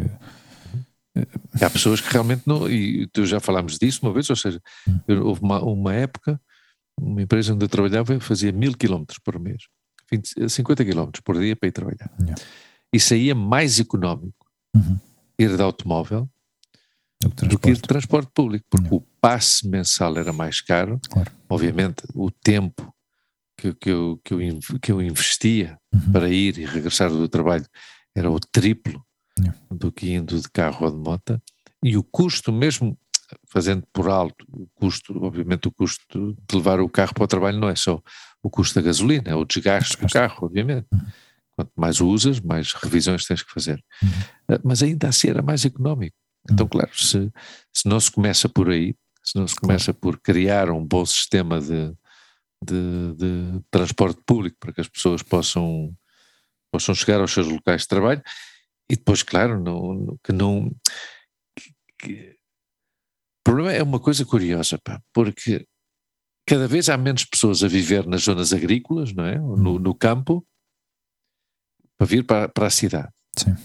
Mas no fim de contas, tomando como exemplo Madrid, Uhum. uma pessoa que viva em, numa vila de Albacete e que não tem possibilidade de conseguir um trabalho, vem tentar sorte para Madrid. Uhum. Consegue trabalho na cidade de Madrid, mas depois, para viver, vai viver a uma cidade que está à mesma distância do seu trabalho do que, do que está de, de Albacete. Sim. Dá a perceber? E com muito mais Porque custos. a, a cidade de Madrid, a claro, a cidade de Madrid diz: epá, eu tenho trabalho para ti, mas não tenho vivenda. Hum. Mas não tenho habitação. Tenho trabalho, mas não tenho habitação. Claro. Ah, está bem, tenho trabalho. E agora para, para viver, pá, para viver, começa a ver, começa a ver. Hum. Obviamente, estamos a falar de um trabalhador, classe operária, começa a ver na Claro. zona sul da cidade.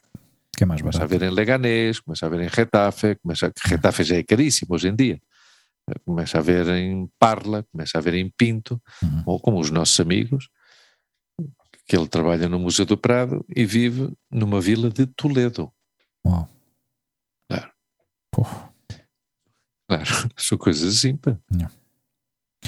Curto-me este outro, este outro titular também do público. A monarquia espanhola é uma gangrena que nenhum sistema democrático pode suportar. Pois é verdade. Ou seja, o titular realmente depois tem, tem mais notícia.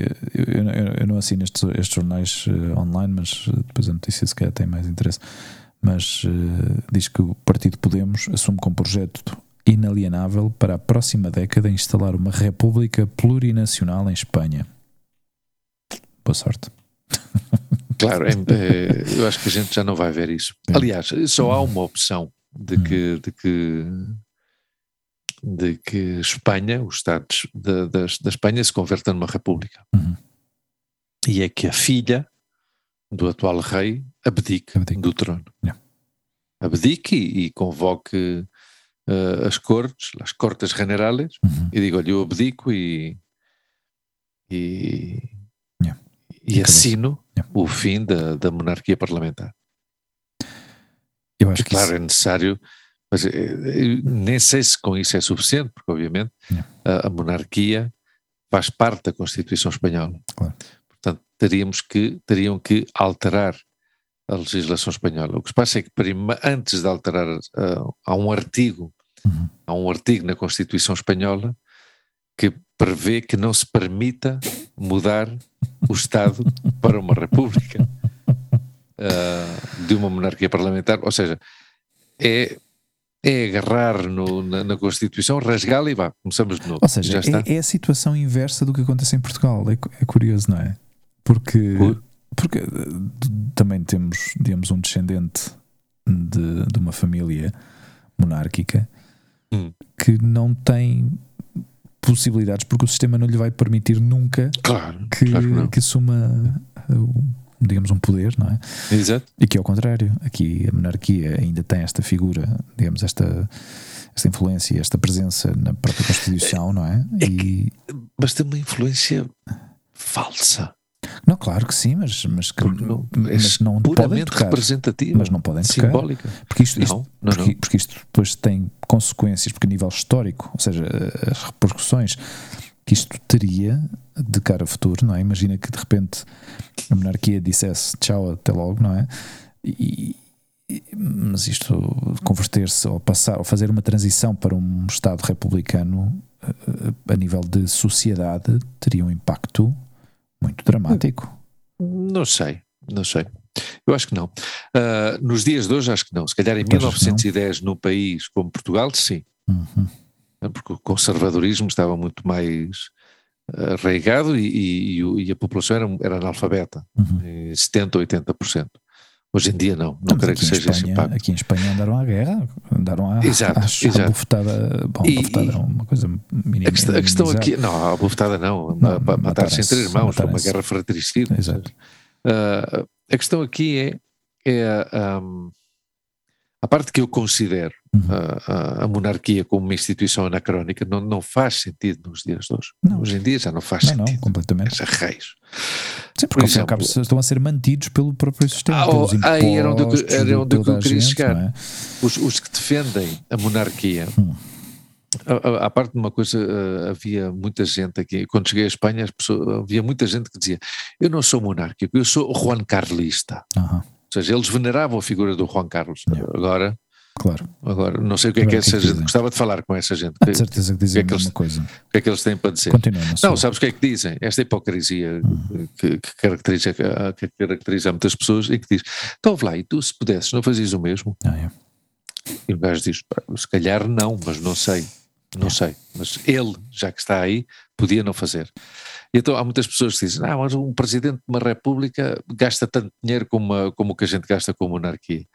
Eu utilizo sempre o mesmo argumento. É pá, a princesa Leonor, tem a idade da lua, nasceu em 2005 também, tem semanas de diferença, uh, tem um ordenado de 70 mil euros por ano. Tem 16 anos a menina. Desde os 15 anos que ganha 70 mil euros por ano. Eu não conheço nenhum filho de um presidente de uma república que só pelo facto de ser filho do presidente da república tenha um ordenado de 70 mil euros. Estas coisas indicam. Não, é que esta menina já tem responsa responsabilidades institucionais. Ah, claro que Vai sim. cortar uma fita numa, numa inauguração. Pai, eu faço isso por 10 mil euros por ano.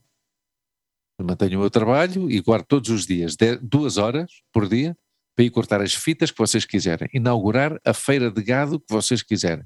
E pagam-me 10 mil euros. É mais barato do que 70 mil euros uma criança de 16 anos. Pá. Uma criança de 16 anos que este ano começou uh, os dois últimos anos da escola secundária, o primeiro e segundo ano de bachillerato, filha de um rei, de um símbolo nacional que representa a Espanha, vai estudar para o país de Gales. E o avô dela, cada vez que precisava de uma operação, ia para um, para um hospital privado. Uhum. Fantástico. Não sei se o pagava ou não pagava. Provavelmente não pagava porque era publicidade para esse hospital privado. Uhum. Mas que, que representante da nação é uma família que não defende os serviços públicos da sua nação. Eu acho que a filha de um rei tinha que estudar nos colégio, num colégio público, uhum. a filha de um rei se parte um pé, tem que ir ao hospital público, claro. porque no fim de contas, o baluarte da sua. Exatamente, é o baluarte pelo, da sua nação. Já que nós te pagamos o ordenado. Claro.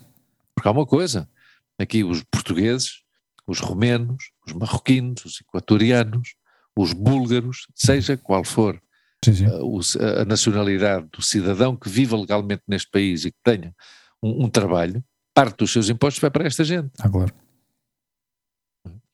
Não tem sentido. Por isso é o que eu digo, é uma, é uma instituição anacrónica. E ainda por cima não temos direito de voto. Sim, é, é, certo, não temos direito de voto, mas quer dizer, não temos direito de voto, mas é, e outra coisa, esta gente que ninguém votou nele, só porque são descendentes não sei de quem, yeah. têm estes direitos. Não, não, não faz sentido. Não faz sentido nos dias de hoje. E não faz sentido principalmente pela pouca ou nula representatividade que eles têm. Exatamente. Não, não fazem não absolutamente trazem nada. nenhum tipo de benefício. É folclore, Hugo. É folclore. Fachada. É etnografia. Quando há umas eleições, hum. ou seja, convocam-se eleições, o, a população vai votar hum. e depois há uns resultados eleitorais. Então vão lá uh, ao Palácio Real para se apresentar ao, ao rei. Olha, que eu yeah. apresentei mais eleições, tive tantos votos e, e, agora quando chegar ao Parlamento, como não há maioria absoluta, vou votar isto. Ele, ah, ok, ok. Eu, eu, eu acho que ele acaba esses dias das reuniões e diz: o que é que esta gente veio aqui fazer e o que é que eu pinto aqui? Eu não pinto nada aqui. Yeah. E o pai deste, do atual rei, que foi educado por um ditador. Yeah. E que foi educado por um ditador e as pessoas dizem, não, não, aqui há democracia porque estava o Juan Carlos I. Epá, mas espera aí, espera aí que eu não entendo uma coisa. Hum. Então o gajo durante 40 anos foi educado por um ditador para que o, e o ditador disse, não, não, quando eu morrer tu tens que pôr a democracia aqui. Epá, põe, põe tu já. Claro. Claro. Encosta, encosta aí a encostei ao lado. Claro, mas isso já entramos noutra, noutra problemática deste país, uhum. que é não ter resolvido. Não, e, e, não sei se ouviste, o problema da, ouviste falar disto, mas uh, o, o tribunal que, que, estava a levar o caso, a investigar o caso de, de, de digamos, dos fundos que, uh, que esta figura andou aí a. Um, offshore ou que tinha, uhum. digamos, este dinheiro aí escondido, não é? Que vão arquivar, vão arquivar o caso. E este senhor já estava a pensar: ah, como vão arquivar, eu já posso entrar no país. Mas sabes porque é que vão arquivá-lo? Porque a própria justiça deste país, yeah. que é maioritariamente reacionária hum. e, e, e, descendente do antigo regime, e não quer dizer que, que, a justiça deste português, deste país, seja maioritariamente fascista. Está aí perto, está aí perto. É? é muito perto. É um dos bloqueios que existem aqui, que é a renovação do Conselho Geral do Poder Judicial. Uhum. Mas pronto, isso é para outra, outra história, para outro debate. O próprio Tribunal Supremo ia adiando uma decisão para chegar a este momento em que em que, se, em que, em que o crime estivesse prescrito. Já está. Yeah. Como se não fosse prova suficiente o facto deste homem estar há mais de um ano a viver em Abu Dhabi. Ninguém o mandou embora, ele yeah. fugiu. Sim, sim. Mas é que já, no outro dia estava a falar disso com a, com, com a Monte, já a tataravó do atual rei uhum. foi expulsa de, de Espanha por, por, por roubar. Claro. Ai, meu caro amigo. O bisavô deste, deste rei, o Alfonso XIII, tinha cara de parvo, coitadinho, foi um gajo que se opôs à construção do metro em Madrid. Hum. Porque dizia que isso não era preciso, não era necessário. E foram, obviamente, as forças progressistas e muitos empresários com dinheiro disseram: pá, não, a gente temos que nos modernizar, porque hum. Paris tem metro, Moscou tem metro, precisamos ter metro. Claro para os principais refúgios dos bombardeamentos em Madrid Sim, durante a Guerra Civil, não, os túneis, da, yeah. túneis do metro. E eu e a Montse tivemos o privilégio de ter conhecido uma pessoa que viveu aqui, nessa altura, que estudava aqui, uma pessoa de Calatayud, que, amigo da família, que estudava aqui na, em Madrid e, e, muitas vezes teve que se refugiar no, nos túneis de, do metro. Hum. Uh, onde é que eu quero chegar? Que é uma família, os Borbons são uma família de, de ineptos, de, inúteis. Bom, Pessoas que não. Tradicionalmente, não... eu acho que as famílias reais realmente. Sim, claro, os gajos também há umas misturas aí, uns cocktails aí hum. genéticos, que aquilo é, é difícil que saia algum. Yeah. Pá, tu tens que ir. Ao, um dia temos que ir os dois ao Museu do Prado. Há um quadro do Goya uhum. que é absolutamente magnífico. Uhum. e o Goya, que também era um gajo punteiro, e, e há quem diga, inclusivamente, que o gajo já o pintou assim, com mais cara de parvo do que aquele realmente tinha, sabe? em que está a família real, que acho que é do Fernando VII, não me lembro agora qual é. Do Fernando VII, sim, acho que é em, em Valência, há um quadro do Fernando VII Uhum. exposto num, num museu de pernas para o ar. É a forma que têm de, de o ofender Ok. pelas, pelas coisas que este, que este gajo fez aqui. Em... Aham. Este foi o que disse aos, aos franceses, ao Napoleão. Ah, ok. O Napoleão disse-lhe: pá, não, eu, eu quero invadir Portugal. Yeah. Mas claro, para invadir Portugal tem que passar Tem que por passar Ah, por pá, não há problema, tu passa. tu, tu passa, tu passa e, e invades Portugal e já está, não há problema. Ok, ok. E claro, o Napoleão, quando chegou aqui, ah, pá, já que estou aqui, pois invado. Claro, exato. Já que estou aqui, já está. E o gajo foi-se embora. Ai, Yeah. ai, ai, ai, ai, tenho medo. Há coisas extraordinárias. A história, é As famílias curiosa, reais é? deste país. Sim. E olha, antes de. Eu acho que. Antes de terminarmos. eh, Diz. tu, tu, tu não, não sei se acompanhas muito eh, eh, esta questão da exploração espacial, de- do, que- do que é que está a fazer o SpaceX e Blue Origin e toda esta gente. Não. Ou muito. Estou sempre à espera que tu me informes dessa questão. Não, é uma curiosidade porque hum, tu, tu seguias o Star Trek, Captain Não. Kirk, Spock. Não. Não, Não. Se- A ficção científica Spock, sei que não, não. é, yeah, não, é- não é tão forte.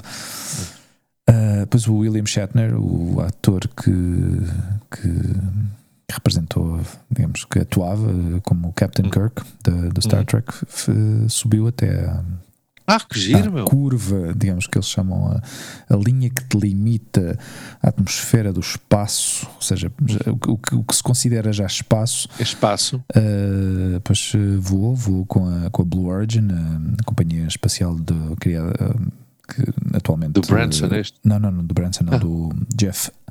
Ah, Jeff do- Bezos. do Jeff Besitos. Jeff Do Bezos. Jeff Beijinhos. E, e foi, foi, foi, foi emocionante, ou seja, foi emocionante para quem realmente segue isto e, e eu a mim fascina-me, a mim fascina-me tudo o que esteja Uhum. relacionado com, com o espaço e com naves e com foguetes e toda esta coisa. Eu deixa-me, eu, eu vejo e, e sigo bastante. E emociona, pá, eu ver um, um, um foguete ou uma nave de escolar, pá, é uma coisa que dá-me uma pica do caraças, pá, não sei se é pela cena dos foguetes, de, de- da, da- da força, da potência daquilo tudo, não sei, mas, eh, mas fascina-me. E, e foi, foi interessante ver, foi giro, foi giro ver. Eh, eles, eles, no momento em que fizeram o streaming em direto, não mostraram imagens dentro do, da, da cápsula onde eles estavam, Uhum. eram quatro, quatro tripulantes. eh, uma, uma trabalhadora da, da Blue Origin, eh, um ex-astronauta da NASA e outro engenheiro, e dois deles eram multimilionários, que aliás foram os que pagaram pela, pela viagem, e o William Shatner foi como convidado. E este tipo tem 90 anos, meu. Era que eu ia te perguntar, é 90 somente tem que estar num estado de saúde Não, não, mas impecável para ir Sim, lá sim, acima, não? Foi incrível ver as imagens deste tipo a entrar dentro da cápsula, eh, da forma como caminhava, a forma como se expressa. Pá, eu- tu não dirias que o gajo tem 90 anos, meu?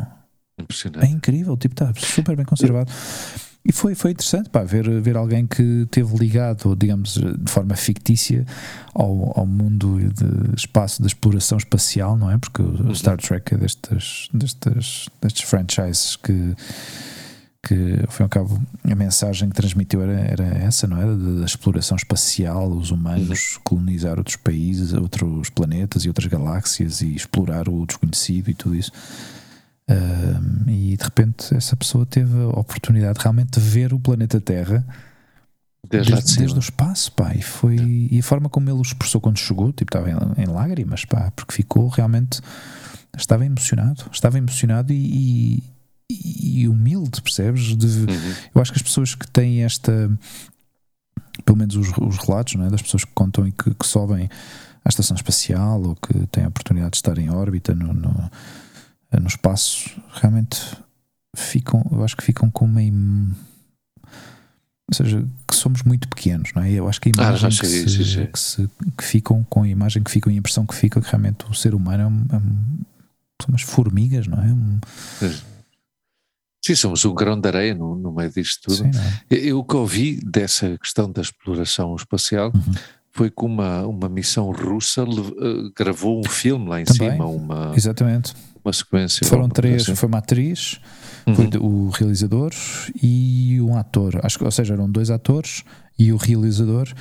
Tiveram a participação também do- dos astronautas eh, da, da estação, Da Estação Espacial. Internacional. Uhum. Eu acho que o que eles vão, o que eles gravaram foi, digamos, uma situação de emergência eh, dentro do, da, da estação espacial e que depois Hum, não sei se, hum.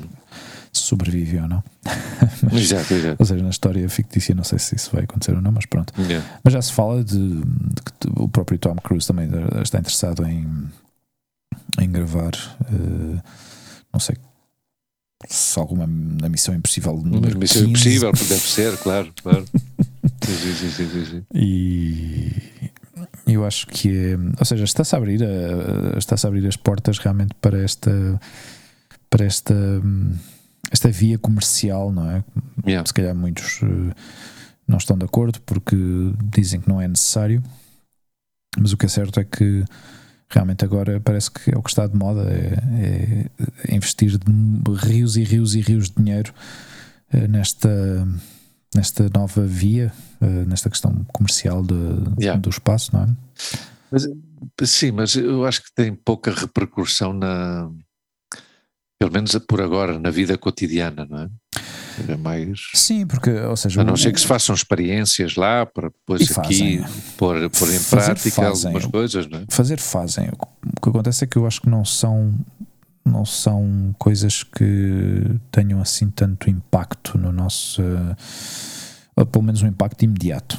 Não é? Uhum, Fazem claro. estudos de certas coisas, como é que reagem sem gravidade, eh, como é que podem. que- eu acho que um dos, um dos grandes interesses detrás de tudo isto é que se consiga, por exemplo, ser auto, autossustentável, ou seja, que se, Uhum. que, que se possa criar uma digamos uma, uma base na Lua ou eventualmente em Marte, como é o projeto que tem o Elon Musk de eventualmente criar uma civilização em Marte, eventualmente, e uma das grandes, uma das grandes problemáticas e uma das grandes eh, eh, perguntas que se colocam é exatamente pode o ser humano sobreviver, sobreviver num Claro. ambiente tão hostil, não é? Como, como Marte. E se são capazes ou não, aliás, só o, o simples facto de, bom, não tão simples, mas eh, a, a viagem em si necessita quantidades de energia imensas, não é? Então, Claro. eh, toda a planificação disso, desde o momento em que saem da Terra, como é que, como é que fazem o trajeto até lá. Que, aliás, eu acho que te falei disto uma vez, que só pode acontecer. Eu acho que eles têm que planificar aquilo num período muito concreto. Cada dois anos é quando a- o planeta Marte está alinhado. Ah, é verdade, tu dizes com- mais próximo, não mais é? Próximo numa órbita, da órbita solar, e então eh, tem que aproveitar esse- essa janela de tempo para, para que a viagem dure menos tempo. E Exato, quando digo menos exato. tempo, são seis meses, pelo menos. Seis meses, pelo já. menos. O, que, o que até nem é muito, mas, mas, mas de, Claro. repente, de repente alguém sair de, digamos, de, de- de- mais além de- do que é a órbita terrestre, que, que está para aí. Normalmente, a estação espacial, eu acho que está, se não me engano, a 400 ou 500 quilómetros de, de, de distância. E ir para além disso. epá, te- Ah, é é uma sensação, deve ser uma Sim, sim. sensação terrível, não sei, de, de, de repente é como, é como se estivesse a saltar para o vazio, não é? Sim, sim. E- e- e- Ou, ou meter-te num barco de madeira há 550 anos e atravessar um oceano. claro. Tu vai para aí, vai para aí que vais encontrar qualquer Epá, coisa. mas, mas pelo menos aí tinhas um, Uf, um mar não sei de é que baixo, não é? Sim, mas Agora quer dizer, não, espaço, não, o espaço não tens absolutamente nada. sim, não E- tens absolutamente nada. não é? Não, Eu acho, que, eu acho que a vertigem e o medo é idêntico, porque vão em direção ao desconhecido. Yeah. Já está. Ah, Congo Gumi. Congo Gumi? Congo Gumi é a empresa mais antiga do mundo. Ok, Uma empresa de construção e reabilitação de edifícios ah, japonesa ok. que está aberta desde o ano 578. Oh, wow. Era só para, Só para comentar isto. Um pequeno parênteses. Mas eu acho, eu Ou acho para fechar um parênteses que abri que ah, no início do programa. é? Sim. Mas eu acho, eu acho esta, esta questão do espaço realmente é uma coisa incrível. Ou seja, os, os dois projetos que estão, os três projetos, bom, há vários projetos ativos, mas assim os mais destacados são o da o da Virgin Galactic com o Richard Branson, da Blue Origin com o Jeff Bezos e o, e do Elon Musk com o SpaceX. A SpaceX vai, vai muito, muito, mas muito adiantada e, e tem uma visão muito mais uh, um, interespacial.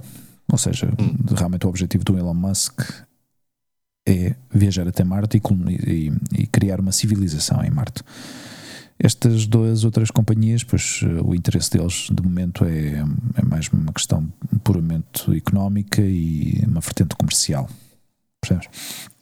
De levar pessoas até, eh, até à curva, digamos, de, de, de ver a curva da Terra desde o espaço. Cruzar essa fronteira Exato. do espaço mas, terrestre mas, ao espaço. E, ter essa experiência de, de, gravidade, ou seja, da falta de uhum. gravidade, eh, mas são coisas, uma experiência, digamos, muito mais curta em, uhum. em questão de tempo. Aliás, o, o foguete da Blue Origin sobe e depois tens, eh, ou seja, todo o percurso até chegar ao, ao apogeu, como eles chamam, ou seja, o momento em que a cápsula perde a velocidade e começa a descer outra vez para a Terra, todo, todo esse processo são 11 minutos. Ou seja, realmente eles têm, hum. eles têm, umas, eles têm um, um, digamos, um intervalo de tempo lá em cima, eh, sem gravidade, para aí de 5 ou 6 minutos. É super curto. Ah, e, e, e, depois descem. E para isso pagam milhões e milhões, milhões não? Exatamente. Ok. Claro, isso, isso também é uma das grandes críticas, não é? Que isto, ao fim e ao cabo, é um, é, é, não deixa de ser um hobby para, para os multimilionários. Uh, mas uh, eu ouvi uma entrevista com o Elon Musk no outro dia que ele realmente fala sobre isso, não é? E ao fim e ao cabo, ele, ele, ele faz um, digamos, uma defesa de, de, desta, desta, desse argumento que é, ao fim e ao cabo, toda a tecnologia que hoje temos acessível para nós começou assim ele, claro. dá, ele, dá, o exemplo, por exemplo, dos telefones, dos telemóveis, que ao princípio eram caríssimos, pouca gente podia ter acesso, as pessoas que tinham acesso eram pessoas com dinheiro, porque era caríssimo, e que depois, agora, depois, ou seja, primeiro os ricos têm que comprar para que esse. Hum, claro que no fim de contas são os ricos que pagam a é. investigação para desenvolver um, um, produto para que, para que seja mais. Os early, early adopters, não é? Uhum. Muito bem, não depois sei, viva ao espaço. é, pá, não sei, é uma, é uma, é, é uma curiosidade. Eu, eu, tenho, muita, tenho muita curiosidade sobre isto e, e fascina-me toda, hum. todo o progresso que estão, que estão a fazer. Obviamente há, muito, há muita gente crítica sobre isto, não é? Que muitos, aliás, de forma bastante pública, dizem que primeiro temos que resolver os problemas na Terra antes de claro. ir para o espaço. O que, passa é que, eu, o que passa é que essas pessoas já se deram conta de que nunca se vão resolver os problemas na sim. Terra. E à parte são pessoas que têm tanto dinheiro que os hum. problemas que existem na Terra não lhe afetam. Hum. Yeah. Sim, é assim. ao, ao fim e ao cabo, quando, quando, quando tens tanta, tanta guita, tanto dinheiro, tanto dinheiro, tanto dinheiro, que, que, que eu acho que todo o teu todo, todo o teu capital podia tirar vários países da pobreza Hum. Vários países. Não sei quantos, mas vários. É, é pior ainda o, esse dinheiro que eles têm, essas quantidades absurdas e pornográficas de dinheiro que eles têm, o que lhes permite é criar a sua própria realidade. Yeah. São pessoas que não, não, não têm necessidade de ver o boletim meteorológico, hum. são pessoas que não têm necessidade de ver o telejornal das oito, porque são pessoas que têm tanto poder hum. que vivem a sua própria realidade. E já está. Yeah. São pessoas que têm, ou seja, têm a possibilidade económica hum. de ter tudo e de, satisfazer todas as suas necessidades materiais. Materiais. Sim, sim. Né? Pois não sei, do ponto de vista. Também, se calhar, nem lhes importa os outros aspectos. Mas pronto, são pessoas que, que vivem a, e que, que, construíram a sua própria realidade hum. e que vivem fora da realidade de, de, de, de 95 ou 96% da população mundial. Yeah. Há sempre esta, estes números, esta relação, não é? De que Hum. uh, 3% da população mundial tem 95% da riqueza. Não sei se são estes os números, Sim, mas sim, pronto, sim, as proporções são assim sim, é uma absurdas, coisa é? completamente absurda. Sim, Assim, é? sim, sim. Então um gajo pensa, claro, esta, gen- esta pessoa, essas pessoas dizem, "Epá, mas há muitos problemas aqui. Eu, "Epá, eu sei, mas não. Primeiro, não tenho interesse nenhum em resolvê-los, Claro. porque não me afetam. Yeah. Então, como tenho E se calhar dinheiro até pensam- tenho esta paixão, E se calhar até pensam como muitos de nós, muitos de nós pensamos muitas vezes. Sabe, estas pessoas que às vezes estão a pedir na rua e tu Hum. e às vezes não damos eh, porque dizemos pá, eu, eu não, não, não lhe vou resolver a vida ou não posso prescindir de, de, de um euro, Sim. dois euros para. Hum. Ou, ou não me apetece porque, porque pensas, "Epá, esta pessoa devia era, estar a trabalhar como eu, não é? hum, E, e se calhar esta gente pensa também assim.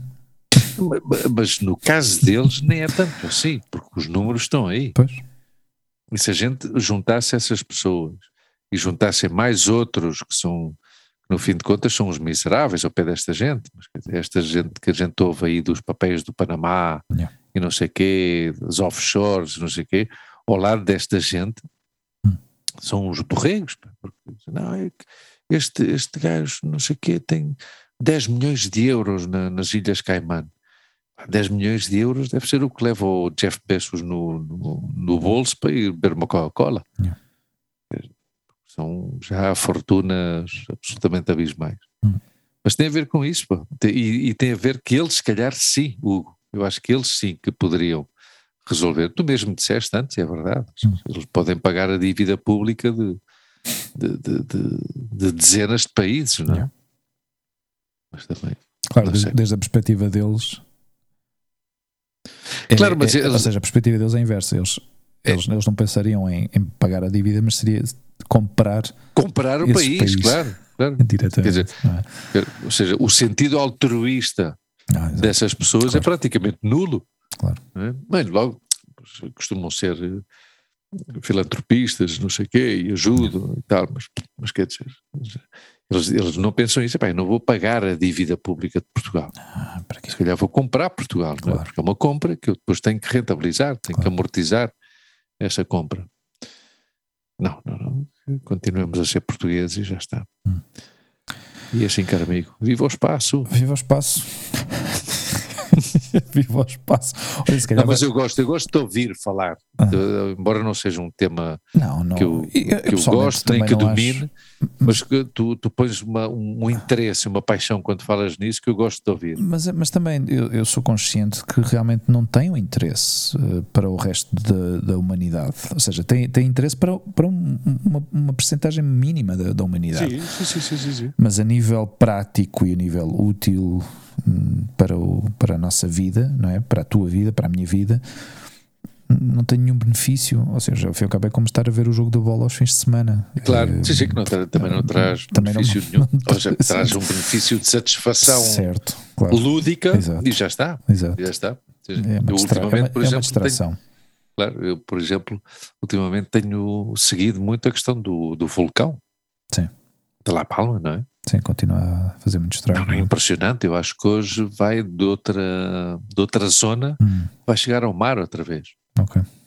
Mas novo, não é pelo mesmo Uhum. rio de lava, dos mesmos rios de lavas anteriores, é Mas, um a- novo. mas essa questão de, de chegar ao, ao mar parece que tem um certo efeito negativo por alguma forma? É pelo efeito que tem depois pela reação pelo, pelo ácido sulfúrico ou o quê? O quê, o quê Não, porque, eu, já ouvi, eu já ouvi essa questão do, do chegar ao mar como se fosse uma coisa que não é boa. Não sei se. Não, a questão de, de chegar ao mar não é boa nem má. Ou seja, Hum. obviamente, ao chegar ao mar, o contacto com a água Uhum.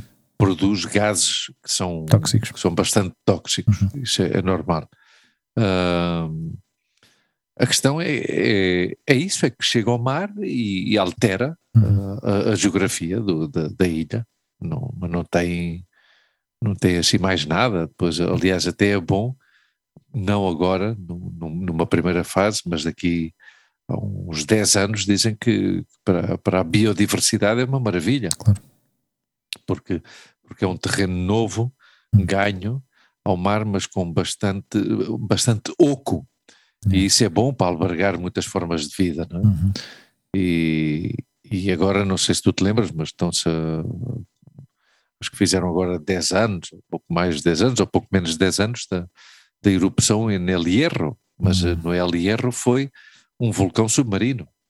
Ah, que, por exemplo, nessa altura teve um impacto muito negativo, porque era uma zona dedicada ao submarinismo e não sei o quê, que estragou aquilo tudo. Yeah. Mas a, a natureza já reconstruiu aquilo e é um sítio absolutamente extraordinário agora. Agora, ou desde há dois ou três anos, coisa ou seja, recuperou essa, essa vitalidade e essa fonte de vida que, que era antes da, da erupção do, A natureza é mais Desse sábia. submarino. A natureza é mais sábia Sim, sim, sim, sim. e restabelece E por- o equilíbrio de Claro. uma forma muito mais natural que E nós- falando de mal e, falando de mal e depressa, que é- a, a- a natureza está-se a cagar para os negacionistas. claro, ah, sim, tu não acreditas, está bem, não, não há problema. Eu sigo aqui a minha vida e já está, claro. claro é assim. É uma, uma boa pena, mas é assim. E eu, eu, eu tenho ouvido vários vulcanólogos a falar e não sei o quê, Hum. e há um que é muitas. É, gajo é bom comunicador, é um divulgador quase, científico, e ele diz: isto é, um- é uma beleza de- de- da natureza que Hum. provoca muito dano, é verdade? Claro. E eu não sou indiferente ao dano destas pessoas que perderam as suas casas e, e os seu- as suas plantações e os, seus- os seus terrenos agrícolas, mas eu, eu estou aqui para estudar o que anda à espera há 50 anos, quando saí da universidade. Yeah. A ver, a ver um vulcão na minha terra. Que foi para isso é que eu estudei, não é? Claro, Ele mas- dizia, já, já não tem que ir para o Havaí para Sim, vê-los. Claro, mas a maior parte dos desastres naturais, quando ocorrem, quando ocorrem e, Hum. e têm um impacto tão trágico na- para os seres humanos, é porque, obviamente, estamos metidos no meio disso tudo, não é? Claro. claro. Por isso estas coisas antes sempre Não, mas isto, isto é um não fenómeno natural, não é? O que acontece é que, É se um calhar, há milhares natural. de anos não havia tanto ser humano na Terra Claro. E não O- tinha assim, outra- outra coisa são- construções, não é? Claro, outra coisa são os desastres naturais em que está claro que ocorrem devido à ação humana. Claro. Que esse é o problema. Ou seja, já se espera, e isso tem um nome, mas eu já não me lembro. Eu acho que já falei disto aqui uma vez. Uhum. Mas espera-se que nos próximos anos Uhum. haja furacões no Mediterrâneo. Oh, uau. Haja furacões no Mediterrâneo. Ou seja, isso tem a ver, obviamente, com o aquecimento global. Hum. E é assim, não é? Agora, um vulcão é um vulcão. Seja, um vulcão são duas placas tectónicas que se mexem e que uma liberta muita, muito magma e, e isso tem que vir cá para cima e já está. Eu tenho, eu, agora, enquanto falava contigo, tinha aqui uma janelinha aberta com a imagem ah, ao vivo da, da emissão da televisão das Canárias transmite 24 horas por dia Hum, ah, a questão do vulcão. ok. E é impressionante, pá, é impressionante ver aquilo. E, e as pessoas que, que há, que há é que hoje uh, cumpre-se a quarta semana, hoje domingo, nós estamos a gravar isto no dia 17 de, de, de outubro, Uhum. Eh, ou seja, foi há quatro domingos que isto começou, não é? e sem parar. Yeah. E sem parar, e sem parar, e sem parar, e sem parar, é impressionante. Sim, mas lembras-te que eu disse que houve alguém, que eu, eu li, no, no- no- acho que foi no El País, alguém disse isso, não é? que a, a- a previsão de, eru- desta erupção Ah, sim, claro. podia durar até 80 dias ou mais. É? Ou seja, que eles, o, o que eles têm registro é de que normalmente os, os, os vulcões, Uhum. vulcões. Têm, têm este tipo de atividade, não é? Mas Claro. sabe-se lá, não é? E é assim, caro amigo, Pá, isto hoje foi intenso, meu, gostei. Isto foi, isto hoje foi Hoje- como hoje- sempre, isto hoje foi Hoje, hoje fantástico. foi, hoje foi um podcast adulto. Hoje foi um podcast Sim, sim, sim. para, Ponderado. para audiências adultas. Exato. Então eu acho, eu acho que eh, é conveniente que a gente se despeça já antes que a gente comece a desvariar. Antes começamos a desvariar e estragamos aqui o. Exato, exato. E Então, baixemos aqui os então, standards. Vamos ter um, um final canónico. Então, eh, querido Hugo, Bom, vamos agradecer primeiro, agradecer Como primeiro sempre. a nossa Ah, não, não, não, que está aí como sempre, como Exato. todas as semanas, não é? sempre. Que nos ouvem e que nos dão a nossa opinião, que dão a opinião deles, não é? Através das. Exato. Dou a da- nossa. da nossa opinião. Sim, porque nós dizemos o que tem de dizer, não é? Exato. Esta língua portuguesa tem das suas coisas. Sim, sim. Estas coisas. E, e agradecer, eh, agradecer, agradecer, agradecer e, e o apoio que nos dão, a opinião que nos deixam e. E olha, e votem em nós no Pods 21. É verdade, é verdade. Não se esqueçam, continuem a votar. Eu não, Continuem a votar. não tenho estado assim tão ativo, aliás, nenhum de nós tem estado assim muito ativo nas redes sociais. eh, Também temos as nossas responsabilidades, não é? De, de semana a semana com o nosso trabalho, os nossos trabalhos as nossas famílias. Mas eh, votem, votem no Pods 21, eh, pods.pt barra votar e procurem o nosso, o nosso podcast. E, e nada, este é o episódio 62? Dois. 62? 62. 62. Eu acho que já tem Pouco a título. pouco, pouco a pouco vamos caminhando Sim. ao centésimo programa. O que eu acho interessante. Aí, aí temos, mas já está, isto rompe um bocado o final canónico que nós estávamos a, a prever, porque o Baeta e o Paulo César têm dúvidas sobre qual vai ser o tema, Aham. eh, o tema que vamos abordar no, no, no episódio 69. Ah, ok. Eu acho que há aí um certo fundo deem- sexual nos da deem- parte deles. Não, eu acho que não. Eu acho que não. Eu Não? acho que isso é Bom. a tua mente. É a minha perversa. mente perversa. Ok, ok, ok. distorcionada. Porque eles são completamente inocentes. Claro, claro. E se calhar o que era é que a gente fale da, da crise da- dos países produtores de petróleo. Ah, de certeza. Sim. Talvez, talvez seja isso. Talvez seja isso. Mas tu já sabes o título para hoje. Eu já sei o título para hoje, eh, não vou desvelá-lo, mas. Não, não eh, desveles. Mas já o disseste tu, acho eu, e depois, quando eu estiver a fazer a edição deste episódio, Tá já, já, me, já, me virá, disso. já me virá a inspiração para. Querido Hugo, eu não quero ser desagradável, mas eu tenho que me ir embora. Sim, sim, sim. Uma, uma boa noite. Eu já sei, já sei que. Ficas tu aqui, fechas tu a porta ou, ou fechamos os dois ao mesmo tempo? Até amanhã, Luís. Beijinhos a todos. Oh, beijinhos a obrigado todos por estarem obrigado aí. por. Um, abraço forte. E obrigado por nos ouvirem. Um abraço forte para Força ti aí. Até à próxima. Tchau, tchau, Tchau. tchau, tchau. tchau.